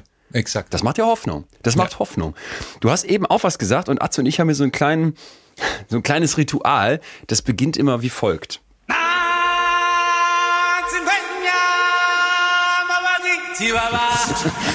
ähm, du kannst jetzt nicht ahnen, was, was kommt, Oliver, aber das ist für uns immer der Mo Moment, wenn es um äh, Affenstudien geht, die man durchaus, finde ich, kritisch betrachten kann. Aber hier gibt's jetzt eine, die wir kurz erklären müssen. Und du kennst es wahrscheinlich, deswegen bin ich umso gespannter, wie du das einsortierst. Ich fand das total interessant.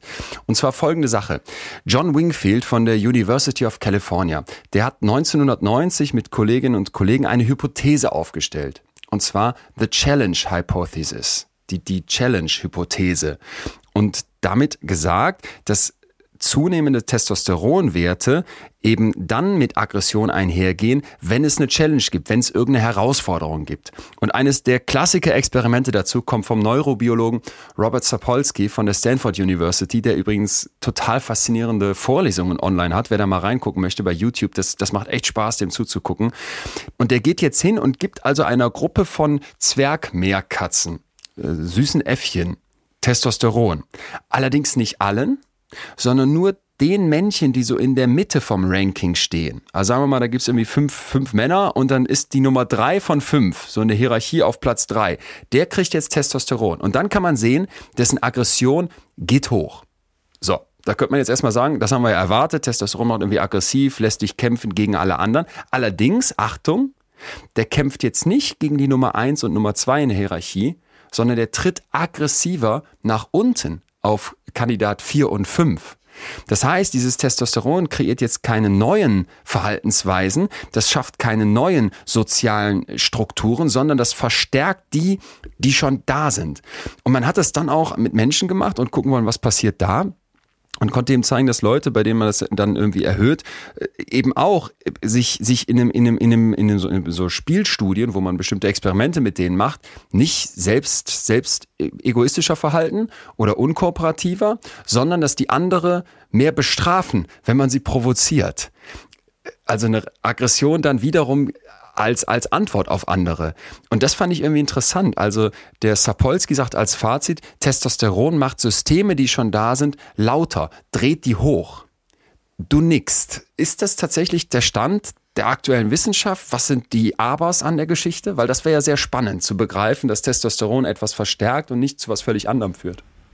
Ja, also ich bin ein großer Fan von Sapolskys Arbeiten, ähm, habe auch in meiner eigenen Theoriebildung, also wie ich mir das Ganze vorstelle bei Menschen, bin ja so schwer von ihm beeinflusst. Allerdings nicht so sehr von diesen Studien, weil das ist, glaube ich, das sind eher nochmal typische Studien, die, wo ich vorhin schon gesagt habe, im Tiermodell sieht man das mitunter klarer. Man sieht es auch noch bei bestimmten Primaten, aber wenn wir so zu äh, den, den höheren Primaten kommen wie Schimpansen, Bonobos oder Gorillas als unseren nächsten Verwandten, da wird das Bild schon ein bisschen murky, ja, wird es ein bisschen ähm, verdümpfelt, ja. Also bei diesen Meerkatzen hat man das vielleicht noch so gesehen und wie gesagt, Zapolsky zeigt schon, es ist komplex, ja. Es ist nicht so, dass man die zu ja. Kampfmaschinen macht, die plötzlich äh, versuchen, ja. alles nach oben im mhm. Platz zu machen und sich dabei selber eine blutige Nase holen, sondern sie treten mehr nach unten. Und diese Studien, die da bei Menschen gemacht wurden, das ist jetzt leider in den letzten zehn Jahren ein bisschen unter die Räder gekommen, weil das waren Studien, wo selbst die Leute, die an diesen Studien beteiligt waren, die Befunde mitunter nicht replizieren konnten, wenn sie nochmal neu gemacht werden mussten. Das ah, waren ja, okay. Studien mit viel mhm. zu kleinen Samples. Also ich kann jetzt diese Studie, von der du erzählt hast, dass äh, man jemanden sozusagen altruistisch bestraft, ähm, ich habe die gesehen. Ich weiß jetzt nicht, was der, der, das Schicksal dieser speziellen Studie ist, aber ich wette mal, dass die auch zu klein dimensioniert war. Okay. Eine andere Studie Spannend. ist auch berühmt geworden vom Ernst Fehr in Zürich der gezeigt hat, dass wenn man äh, Testosteron gibt, ähm, dass die Leute in so einem Ultimatumspiel, ja, wo man dem anderen was anbietet und der kann entweder annehmen oder ablehnen. Ja. Aber wenn, wenn er ablehnt, dann kriege ich auch nichts von dem, was ich gerade aufteilen wollte von dem Kuchen, ja. dass man da gesehen hat, dass die eigentlich fairer teilen, den Kuchen, ja, um sich da keine Blöße zu geben. Und das war ein ganz wichtiger Befund lange Zeit. Ich habe den auch in meinen Seminaren mitgelehrt hat gesagt, guckt mal, Testosteron macht eben auch so ein paar Sachen, die man nicht auf den ersten Blick so äh, erwarten würde, eher altruistischeres Verhalten. Aber warum? Mhm. Weil mhm. ich in so einem, wenn ich sozusagen schon die, die Gewalt habe darüber, wie viel der andere bekommt, ja, dann will ich mir bloß nicht die Blöße geben, dass der durch sein Verweigern mir dann auch was wegnimmt. Ja, also das geht gar nicht und dass diese Tendenz durch Testosteron verstärkt wird.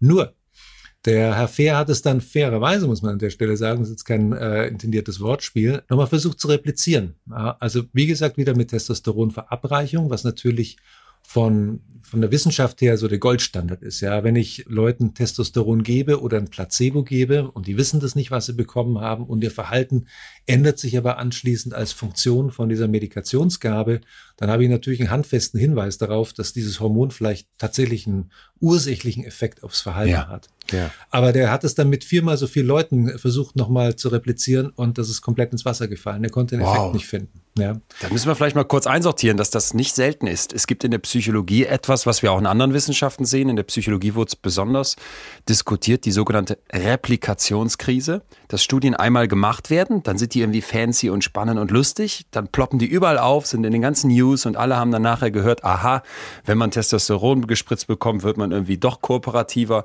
Patz. Und dann Jahre später macht sich mal jemand die Mühe, das Ganze nochmal zu machen worauf man in der Wissenschaft oft keine Lust hat, weil man sich denkt, ist ja schon rausgefunden, ich will selber meine Headline. Und dann zeigt sie aber, ey, wenn wir das nochmal genauso machen, nur mit anderen Leuten und vielleicht auch mit mehr Leuten, dann finden wir diese Effekte nicht. Und das ist ein Riesenproblem in der Wissenschaft, dass es leider oft genug darum geht, die krasse Überschrift zu haben, die dann überall in den News auftaucht, damit man berühmt wird, damit man bekannt wird, damit man vielleicht von Unis den Ruf bekommt und dass man Paper macht, die wirklich viele Leute erreichen, was natürlich mit einer krassen Message auch gut geht.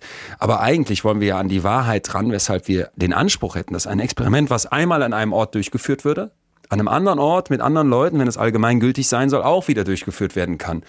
Und das ist etwas, was mich persönlich total umtreibt, weshalb ich dann sage, das haben wir eben gehabt, Meta-Analysen super, weil da viele Studien reinfließen und nicht eben nur die eine, sondern man versucht mal so allgemeiner zu gucken, liegt da tatsächlich was vor.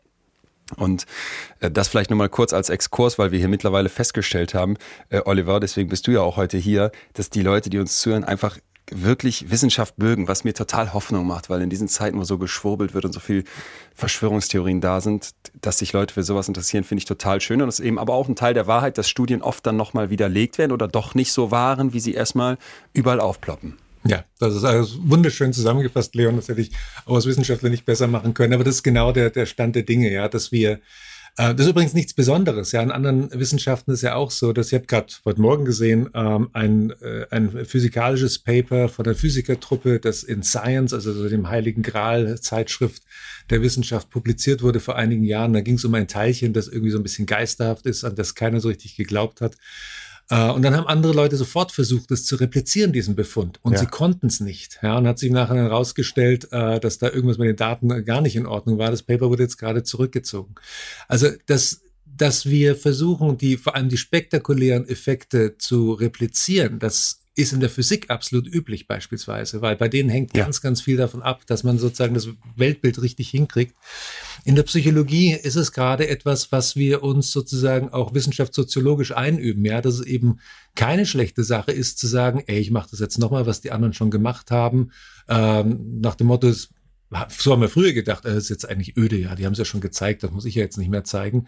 Heute sagen wir, na, lass uns mal schauen, wie robust der Effekt ist, ja, weil wenn ja. wir wissen, das ist ein ja. wirklich robuster Effekt, ja, dann kann man da auch anfangen, weiterzuarbeiten, ja, aber dafür muss ich erst wissen, ob er robust ist.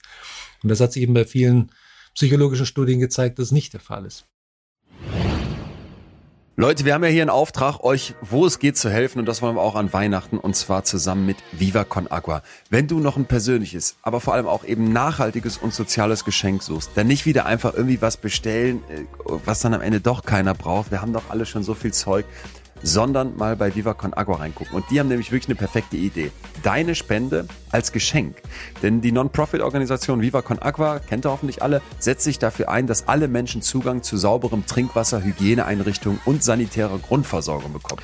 Ja, und ihr könnt in wenigen Schritten eine Spende an Viva Con Aqua zu Weihnachten verschenken und so deren Arbeit für weltweit sauberes Trinkwasser unterstützen. Außerdem erhaltet ihr eine schöne Spendenurkunde mit Motiven, die von KünstlerInnen aus den Projektländern entworfen wurden, zum digitalen Versenden oder auch Ausdruck. Wenn ihr eure Spende zum Geschenk machen wollt, dann geht auf geschenke.vivaconagua.org. Dort wählst du dann deinen Spendenbetrag aus, suchst ein Motiv aus und kannst dir die Urkunde mit Namen und Widmung personalisieren lassen, damit das dann unterm Tannenbaum auch was hermacht. Und ich glaube, jeder, der sowas bekommt und sieht, ey, da wurde in meinem Namen was gespendet, im Rahmen dieses Schenkens, das ist, finde ich, echt eine schöne Idee. Eine Spende von schon 10 Euro ermöglicht einer ganzen Familie zum Beispiel regelmäßiges Händewaschen im eigenen Zuhause durch Hygienekits. Ja, und die Aktion läuft bis zum 31.12. bis Ende Dezember. Den Link, wie immer, in den Show Notes. Und no need to say, dass wir hier Viva Aqua gerne unentgeltlich mit diesem Hinweis unterstützen. Das war, das war ein bisschen Wissenschaftstheorie. Wir beide strahlen. Wer auch strahlt, ist unser Testosteron-Langzeitstudie, wie du dich gerade eben selber genannt hast. Lieber Atze, du, du hast noch einen Punkt. Sonst ich sehe ihn dir auf den Fingernägeln. Ja, nein, ich, äh, ich strahle deshalb jetzt erstmal, weil äh, ich selber, aber auch alle anderen, die hier seit drei Jahren zuhören, äh, glaube ich, mittlerweile automatisch sagen, wenn jemand irgendwas behauptet, gibt's Metastudien dazu. Ja. Glaube ich nicht. Und, Zeig mir eine Metastudie. Genau. Ja. Und Oliver hat ja auch ganz am Anfang gesagt, dass er ein großer Freund der Metastudie ist. Und da sehe ich immer, äh, wie du dann lachst.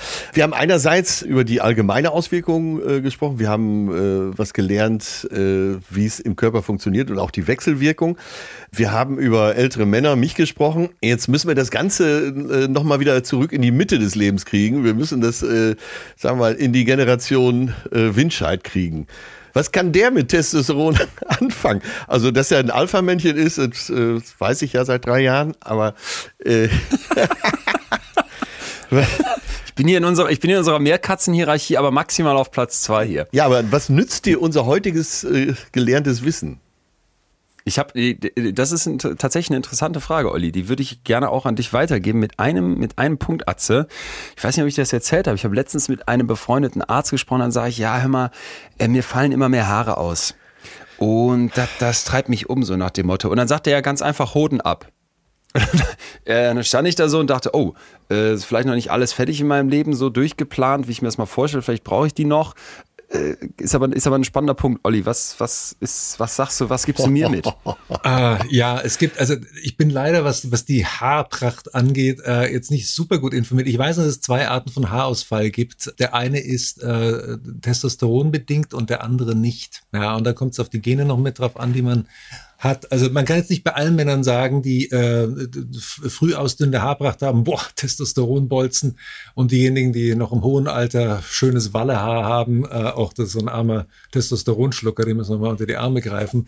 So einfach ist es nicht, ja. Das ist ähm, das kommt auf den jeweiligen Schade. Typ drauf an.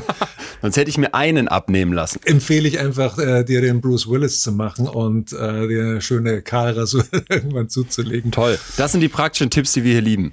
Ja, immer noch besser als, als Hoden ab, ja. Also ich meine, ja, das stimmt. du kannst dir aussuchen, entweder da das oben stimmt. schnippeln oder da unten. Ja. Vielleicht stehen dir ja Locken auch ganz gut. ja, aber es ist, ist, ist, ist tatsächlich was, was mich auch umtreibt, weil ich hatte vor einiger Zeit mal so ein, es war ein ganz spannendes Gespräch. In den USA, Martin Tobias heißt er. Und das ist ein, äh, der hat das erste Human Upgrade Lab gestartet. Ich habe hier schon mal davon erzählt, dass in Los Angeles ganz absurdes Ding. So ein, so ein Ding, wo du zum Superhuman gemacht werden sollst, weil du irgendwie eben Testosteronkur bekommst, aber auch Jungblut, also Blut von jungen Menschen irgendwie. Du wirst mit äh, ultraviolettem Licht beschossen, kommst in so Kältekammern.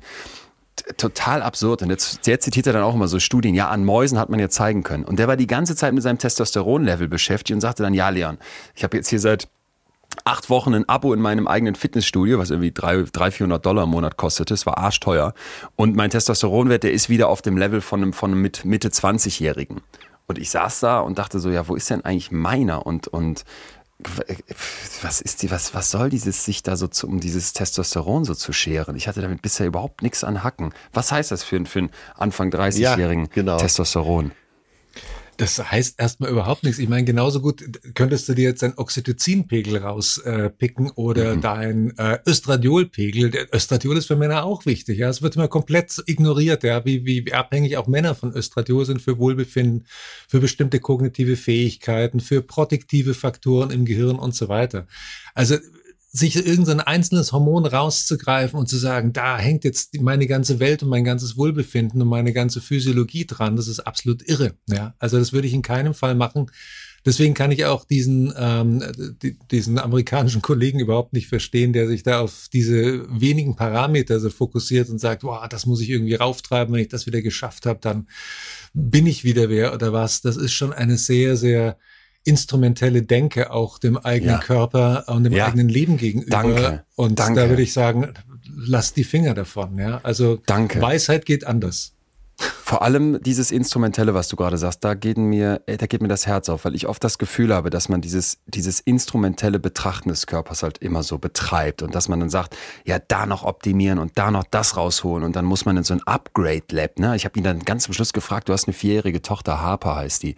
Meinst du, die bräuchte auch ein Upgrade? Ist sie nicht perfekt, so wie sie ist als gesundes, als gesundes Mädchen? Da sagt er, nee, die ist nicht perfekt und die würden wir upgraden. Und da musste ich echt schlucken, ne? Das hat mich wirklich, wirklich fertig gemacht. Und ich habe oft dieses Gefühl auch, diese Mentalität so, ja, hier stimmt das nicht mit mir und da hätte ich wieder gerne mehr, mehr Libido und da bin ich nicht zufrieden mit meinem, mit meinem Haarausfall. Ich finde, das sind alles Punkte, die man irgendwie nachvollziehen kann, aber dann denke ich mir, es gehört doch, doch auch irgendwie da, dazu und es gehört auch irgendwie zum Leben dazu, dass vielleicht die Natur sich irgendwann mal irgendwas dabei gedacht hat, dass so ein Testosteronwert sich im Laufe des Lebens verändert und dass mir dann halt irgendwann, dass ich irgendwann halt weniger Haare habe, so, so schwer das ist, ich sag's ganz ehrlich, so sehr ist es dann so. Alles hat seine Zeit im Leben. Alles hat seine Zeit und dieses Instrumentalisieren, da tue ich mich echt schwer mit. Ich zitiere lieber Marc Benecke, der mir mal gesagt hat, Leon, mit 25 fängst du an zu sterben.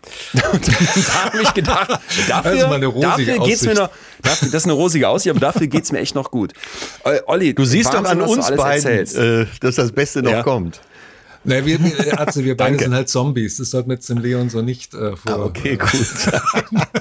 nee, nee, das sehe ich auch, das sehe ich auch ganz anders. Ich, ich ähm, freue mich darauf. Allerdings nicht so sehr auf diese Testosteron-Party. Da bin ich irgendwie noch nicht am Start, dass man dann da so über diese Werte da so. Aber gut. Ich habe sowas noch Letzte, nicht erlebt, kann ich nur dazu sagen. Ja. Okay, dann vielleicht gehst du auf zu wenig Partys. Das kann sein, ja. Ja, siehst du. Aber das äh, hilft sich ja auch Schluss, in äh, allen Leveln im Körper wenn man nicht auf jede Party geht. Das glaube ich, ja. Vor allem mit äh, fortgeschrittenem Alter wird es dann, kann das mitunter ziemlicher Raubbau sein. Ne? Also von daher ja. tue ich mir wahrscheinlich ja, was Gutes. Das merke ich ja schon. Das merke ich ja auch schon. Arzt und ich haben das eingangs getestet. Unser 2D, 4D Ratio, die, die, das Verhältnis der Finger. Was hat's damit jetzt wirklich, wirklich auf sich? Macht das Sinn, da mal zu gucken? Es macht Sinn, dabei mal zu gucken. Also es Ach. hat eine lustige Geschichte auch bei mir, weil ich habe das früher auch in, in, den USA noch, wenn ich meinen äh, Hormon- und Verhaltenkurs gelehrt habe, da habe ich immer gezeigt, ja, guck mir ja die beiden Finger, aber völliger Quatsch, ja, wer glaubt denn an sowas? Aber dann hat sich tatsächlich nochmal was geändert, nicht weil ich irgendwie damals äh, nicht belesen genug gewesen wäre, mir haben einfach die Befunde dafür gefehlt. Und es gab 2011 eine Studie, die wurde in den Proceedings of the Academy of Sciences, PNAS, äh, ich komme jetzt gerade nicht auf die Übersetzung vom Akronym. Ein, ein fettes Ding. Wurde veröffentlicht, ja, eine fette Studie mit im Mäusemodell, ja, wo also Testosteron, mhm. Östradiol, Pränatal, während sich die Mäuschen als Embryos entwickelt haben, Mutterleib, entweder gegeben wurde oder vorenthalten wurde, wo Rezeptoren geblockt wurden, wo also auf allen, auf der ganzen Klaviatur der biopsychologischen Forschung gespielt wurde und ziemlich klar gezeigt werden konnte, dass in einem bestimmten Zeitfenster Zeitfenster der pränatalen Entwicklung. Die Testosteron- und Östradiol-Exposition, also wie viel von dem, von den Hormonen diese kleinen Mäuschen, die daran wachsen, abbekommen, was zu tun hat mit der Länge ihrer, naja, von Fingern kann man nicht sprechen, die Digits wird es dann immer genannt, ja, also die, die Zehen. Die kleinen Mäusetätzchen. Die kleinen Mäusetätzchen. Auch bei Mäusen sind ja auch fünffingerig, ähm, sind es, äh, ist es der vierte Finger, ja, der offenbar besonders sensibel ist, auch von der embryonalen Entwicklung her, der viel, viel mehr Testosteron, Östradiol-Rezeptoren hat als die anderen Finger. Und den zweiten Finger nimmt man immer mit dazu, um das zu standardisieren gegen das allgemeine Wachstum. Ja, weil es gibt ja einfach Mäuse, die werden insgesamt größer oder Mäuse, die bleiben kleiner. Man will das relative Wachstum des vierten Fingers abgrenzen. Und deswegen nimmt man den zweiten Finger immer noch mit dazu, um das so ein bisschen zu standardisieren. Aber das war für mich tatsächlich ein Gamechanger, als ich diese Studie gesehen habe. Und ich habe dann auch selber angefangen, also routinemäßig bei mir in Untersuchungen dieses Fingerlängenverhältnis mitzuerheben Und äh, bin also tatsächlich immer wieder auch fündig geworden, ähm, dass dieses Fingerlängenverhältnis zum Beispiel, was bei Menschen mit Machtmotivation zu tun hat und Machtmotivation, die ich im Erwachsenenalter bei Leuten messe und ich nur ganz kurz dazu, ich frage die Leute nicht, für was sie sich halten. Ja, ich mache das auf eine äh, etwas subtilere Weise.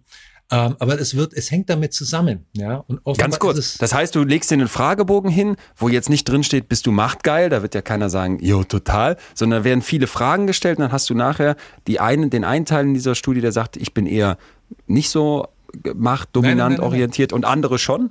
Menschen wissen das nicht. Also Menschen, wir haben alle Überzeugung davon, ob wir uns für leistungs- oder macht- oder bindungsmotiviert oder sonst irgendwas halten, ja. Äh, nur das ist wieder unser linkes Gehirn. Das erzählt sich die ganze Zeit irgendwelche Geschichten, ja, die halt gerade so passen, damit damit ich mich irgendwie kohärent und konsistent anderen Leuten gegenüber darstellen kann. Ich mache das anders. Ich lasse die Leute, ich zeige den Leuten Bilder, zum Beispiel vom Captain, der mit dem Passagier spricht und lasse eine Geschichte dazu erzählen.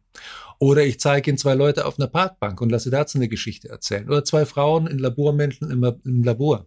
Und dazu erzählen die Leute Geschichten. Und diese Geschichten kann ich dann auswerten mit äh, Codierverfahren, die bestimmte Themen aufgreifen. Zum Beispiel, wenn die eine äh, Laborantin versucht, der anderen die ganze Zeit reinzureden, zu sagen, wie sie ihre Sache zu machen habe. Ja, das kodiere ich als Macht. Oder wann der Kapitän den, den Passagier kontrolliert. Ja, das kodiere ich als Macht dabei.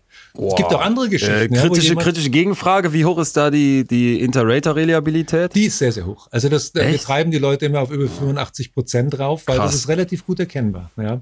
Das muss ich jetzt kurz erklären, weil man natürlich wissen will, Sieht, sieht das jetzt der Oliver so, wenn er seine Studie da macht, der natürlich eine These hat, was, was da rauskommen soll? Oder sehen das auch andere Leute so, die sich diese Geschichten angucken würden und dann bewerten sollen, was steckt denn da drin? Das will man immer kritisch sehen in so, in so Experimenten. Das sehen auch andere so. Okay. Also es gibt Gut. auch zum Beispiel, das ist das einzige, dieses Maß ist das einzige äh, Maß von Machtmotivation, das tatsächlich konsistent mit Testosteron zusammenhängt und auch Testosteronveränderungen vorhersagt. Nicht nur Aber das ist ja, das ist ja super spannend, dass ich das kurz verstehe. Ja. Ich zeige dir eine Szene, da sitzen zwei Leute und die Leute, die dann eher so sagen, jo, der eine ist dann dominanter oder so, wo, wo ich auf jeden Fall ein Muster finde. Mhm. Das hat dann was damit zu tun, wie, mein, wie lang meine Finger sind? Ja. Aber es hat nichts damit das zu tun, ob du dich selber für besonders machtmotiviert hältst oder nicht. Das ist wie eine Münze okay. werfen. Also das, was ich selber von mir glaube, hat null zu tun mit dem, was ich in diese Geschichten hineinbringe an Themen. Ja, ich schreibe ja auch nicht über mich dabei, ich schreibe über die beiden Leute, die auf dem Bild zu sehen sind. Mhm. Was soll ich da mhm. für eine andere Geschichte schreiben, als natürlich, dass der Kapitän versucht, dem Passagier eine reinzudrücken. Stimmt aber nicht. Eine ganz andere Person sieht das gleiche Bild und sagt, ach, das ist der Kapitän, der trifft einen alten Freund wieder und ist ja total glücklich, sich nach langen Jahren wiederzusehen. Ja? Und du fängst schon an zu merken an der Stelle, okay, also eine und die gleiche Situation wird von verschiedenen Leuten komplett unterschiedlich interpretiert. Und in dieser, in dieser Interpretation liegt eben der Schatz begraben, mit dem wir die Motivation, motivationalen Bedürfnisse von Menschen abgreifen können. Und das hängt zusammen mit der Testosteronreaktion auf Wettkampfergebnisse, das hängt zusammen mit dem Fingerlängenverhältnis. Das hängt noch mit anderen Wachstumsmarkern im Körper zusammen, die zum Beispiel während der Pubertät dann ähm, die Wachstumshormone widerspiegeln. Jetzt, jetzt gucke ich mir meine beiden Finger nochmal an und will jetzt natürlich wissen, bin ich jetzt ein Typ, der dann eher sagt, der Kapitän will dem einen reindrücken oder bin ich eher der Typ, der, der Kapitän sieht seinen, sieht seinen guten Freund? Also Worauf muss ich jetzt achten bei den die, Fingern? Die Tendenz beim Mann generell ist, je länger der Ringfinger im Vergleich zum Zeigefinger ist, ähm, also je kleiner das Verhältnis dann ist, wenn man den 4D teilt durch, wenn man 2D teilt durch 4D, ähm, desto machtmotivierter bist du tendenziell. Bei Frauen ist genau andersrum. Je mehr Östradiol die während der Entwicklung abbekommen haben, desto machtmotivierter als Erwachsene. Ach. Ja. Also ja. es geht nicht in die gleiche Richtung, es geht auch noch geschlechtsdimorph, ja. Und das ist natürlich, das ist ein Riesenunterschied auch in der Entwicklung von Männern und Frauen pränatal. Ja, in der siebten Woche Schwangerschaft, siebte Woche nach der Konzeption, ähm, schaltet sich ein Gen ein auf dem Y-Chromosom und das sorgt dafür, dass die Gonaden von da an Testosteron speien. Anders kann man es nicht sagen. Also eine sehr, sehr große Menge produzieren. Und das hat zur Folge, dass der ganze sich entwickelnde Organismus sich Richtung männlichen entwickelt. Bleibt das aus, entwickelt sich das Ganze Richtung weiblich. Und das beeinflusst natürlich nicht nur die körperliche Entwicklung, es wäre völlig irre anzunehmen, wenn das nur den Körper beeinflussen würde und im Gehirn völlig spurenlos bliebe. Ja, es total. Beeinflusst total. auch ja. in subtiler Weise Wahnsinn. Die Gehirnentwicklung. Äh, allerdings jetzt auch nicht so, dass man sagen kann, naja, und deswegen sind Männer halt mit ihren Gehirnen so ganz anders als Frauen, ja, weil so massiv anders sind wir nicht in unseren Gehirnen, aber eben in subtiler Weise. Das heißt, um es zusammenzufassen, wenn ich einen besonders langen Ringfinger habe, dann ist das ein Hinweis darauf, dass es da Zusammenhänge gibt zu den gerade genannten Machtverhaltensweisen. Bei als Mann, das sind ja. immer nur Tendenzen. Das ist bei mir als Mann, bei einer Frau wäre es wiederum anders. Wie wäre es bei der Frau? Anders, er hätte eher einen kürzeren Ringfinger. Das wäre ein Zeichen für mehr? Östradiol-Exposition. Ist das geil. Okay, und nichtsdestotrotz nochmal unterstrichen, es sind Tendenzen. Das heißt jetzt nicht, wenn da einer sitzt mit einem mega langen Ringfinger, äh, dass der dann unbedingt jetzt der, der totale Machttyp ist, sondern im großen Mittel findet man da Korrelation. Genau, das sind Korrelationen und die sind auch, ich, kann ich, habe ich noch eine Minute, das einzuordnen, ja? Ja, Also unbedingt. wenn ich sozusagen nicht wüsste, ob jemand äh, machtmotiviert ist und ich müsste eine Münze schmeißen, dann hätte ich 50-50. Ja, wenn ich das Fingerlängenverhältnis weiß, äh, was jemand hat, dann habe ich halt nicht mehr ein 50-50 Münzen schmeißen, sondern ich bin vielleicht bei 55 Prozent versus 45% Ah, okay, gut, dass du also mal es sind wirklich sagst. Okay. kleine Zusammenhänge, die Ja. sozusagen meine Chancen, das richtig zu, vorherzusagen, ein bisschen verändern. Ja, aber ich kriege nicht plötzlich eine hundertprozentige Vorhersage und kann sagen, ach, wegen dem Fingerlängenverhältnis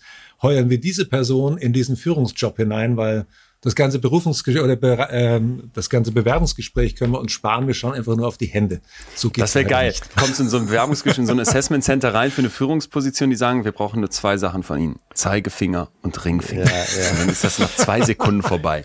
Leon, ich habe äh, ich hab eben ganz was anderes gelernt. Du äh, hast dich natürlich wieder auf die harten Fakten gestürzt, äh, auf, die, Ja. auf den zweiten und vierten Finger. Ich habe eben gelernt, dass über diesen Fragebogen, also der Kapitän mit dem Passagier oder äh, Mitarbeiterinnen untereinander, wie die miteinander umgehen. Das heißt, wenn ich wissen möchte, wo ich stehe, dann schaue ich gar nicht so sehr auf meine Finger, sondern schaue mir an, mit wem habe ich zu tun. Mit wem bin ich befreundet? Besuchen die mich freiwillig? Und, und äh, da kann ich doch, also das ist ja mein Fragebogen sozusagen. Ja, Und, ja. und da kann ich da wahrscheinlich eine Menge äh, ablesen, wenn ich mal das einigermaßen einordne. Es ist schwierig. Also wir, wir sind als Menschen nicht sehr gut, den Wald vor lauter Bäumen zu sehen in unserem eigenen Verhalten. Wir picken uns immer, das, das macht unser, wirklich, ich sage es immer wieder, unser linkes Gehirn pickt sich einzelne Sachen raus, ja, und sagt dann, das ist es, ja. Und deswegen liegen wir auch so häufig falsch komplett in unserer Selbsteinschätzung. Aber was du sagst, Atze, so das Gesamt der eigenen Beziehungen und wie ich mit anderen umgehe und welchen Situationen ich mich, mich wie verhalte. Wenn ich das wirklich mir mal sorgsam anschaue, dann komme ich vielleicht eher zu einem akkuraten Selbstbild, als wenn ich mir eine einzelne Sache rausgreife, die mir gerade gut in den Kram passt oder was mir andere Ja. immer wieder sagen, du bist doch der, der immer das und das macht. Ja, und irgendwann glaube ich's, ohne dass ich bei mir Ja. mal nachgeschaut habe, Ja. ob ich wirklich so bin. Oder ob das immer so ist oder wo das überhaupt so ist.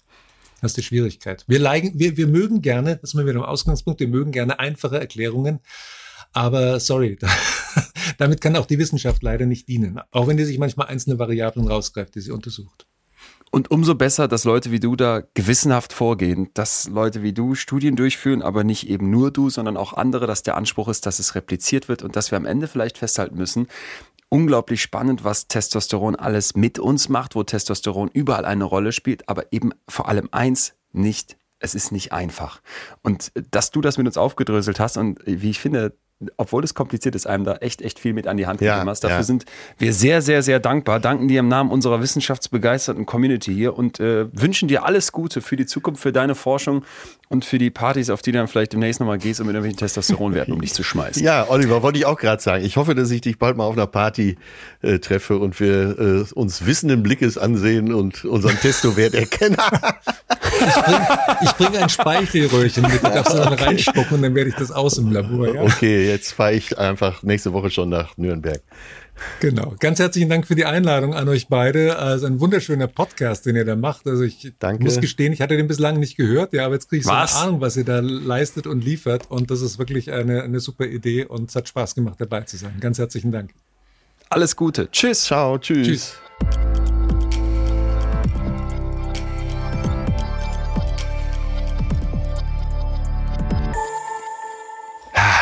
Nicht einfach, aber spannend. Das wäre jetzt Ja, mein der- erster, erster Fazitpunkt. Der Oliver hat ja an vielen Stellen äh, Fragen beantwortet, die ich noch gar nicht hatte. Und das fand ich so interessant. Aber er hat es auch nicht leichter gemacht für uns. Äh, Du hattest ja eingangs vor dem Gespräch hier gesagt, dass äh, der Mensch dazu neigt, äh, die Dinge sehr einfach zu erklären. Und das hat er auch nochmal angesprochen. Und dass Ja. es eben auch nicht so einfach ist.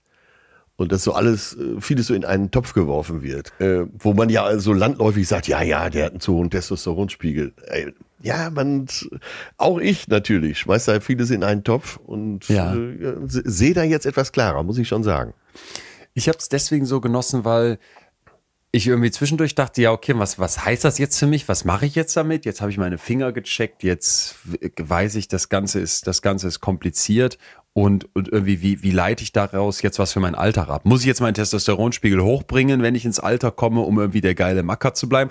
Und für, für mich war eigentlich fa fast das Schönste an dem, an dem, an dem Ganzen, was er erzählt hat, dass, dass man eben so einen Eindruck bekommt, ja, und, und diese ganzen Wechselwirkungen, die da eine Rolle zusammenspielen. Und das Ganze, was die Wissenschaft eben noch nicht weiß, das wird wahrscheinlich am Ende dazu führen, dass du nicht hingehen kannst und sagen kannst, yo, ich brauche jetzt hier meinen Testosteronspiegel mal eben ja, einfach ja. hoch oder ich will jetzt hier der geile Bodybuilder sein und deswegen.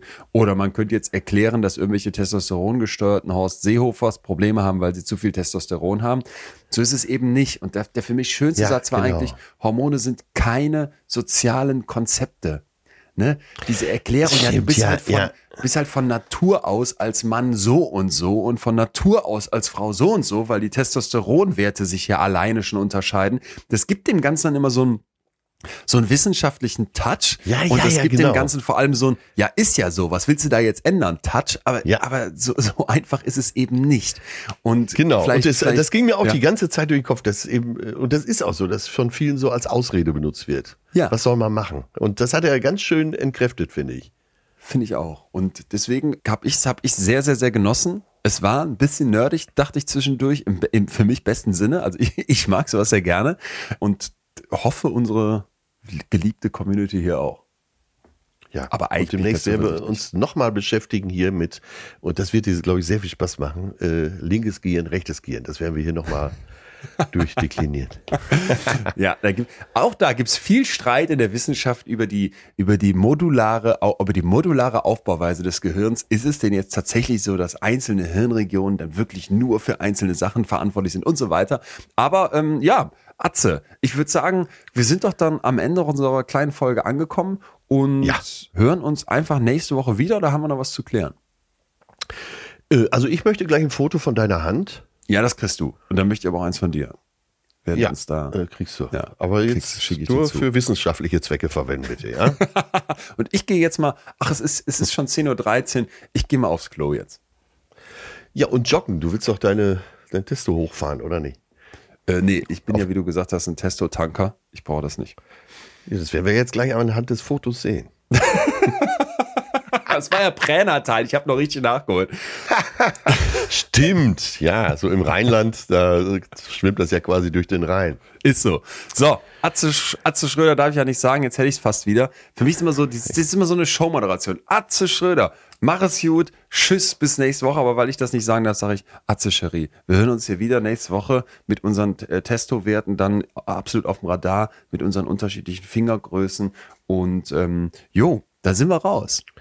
Ja, Leon, äh, bis ganz bald. Du fehlst mir. Wir müssen uns im wahren Leben auch mal wieder. Wir müssen mal wieder auf dem Sofa tanzen.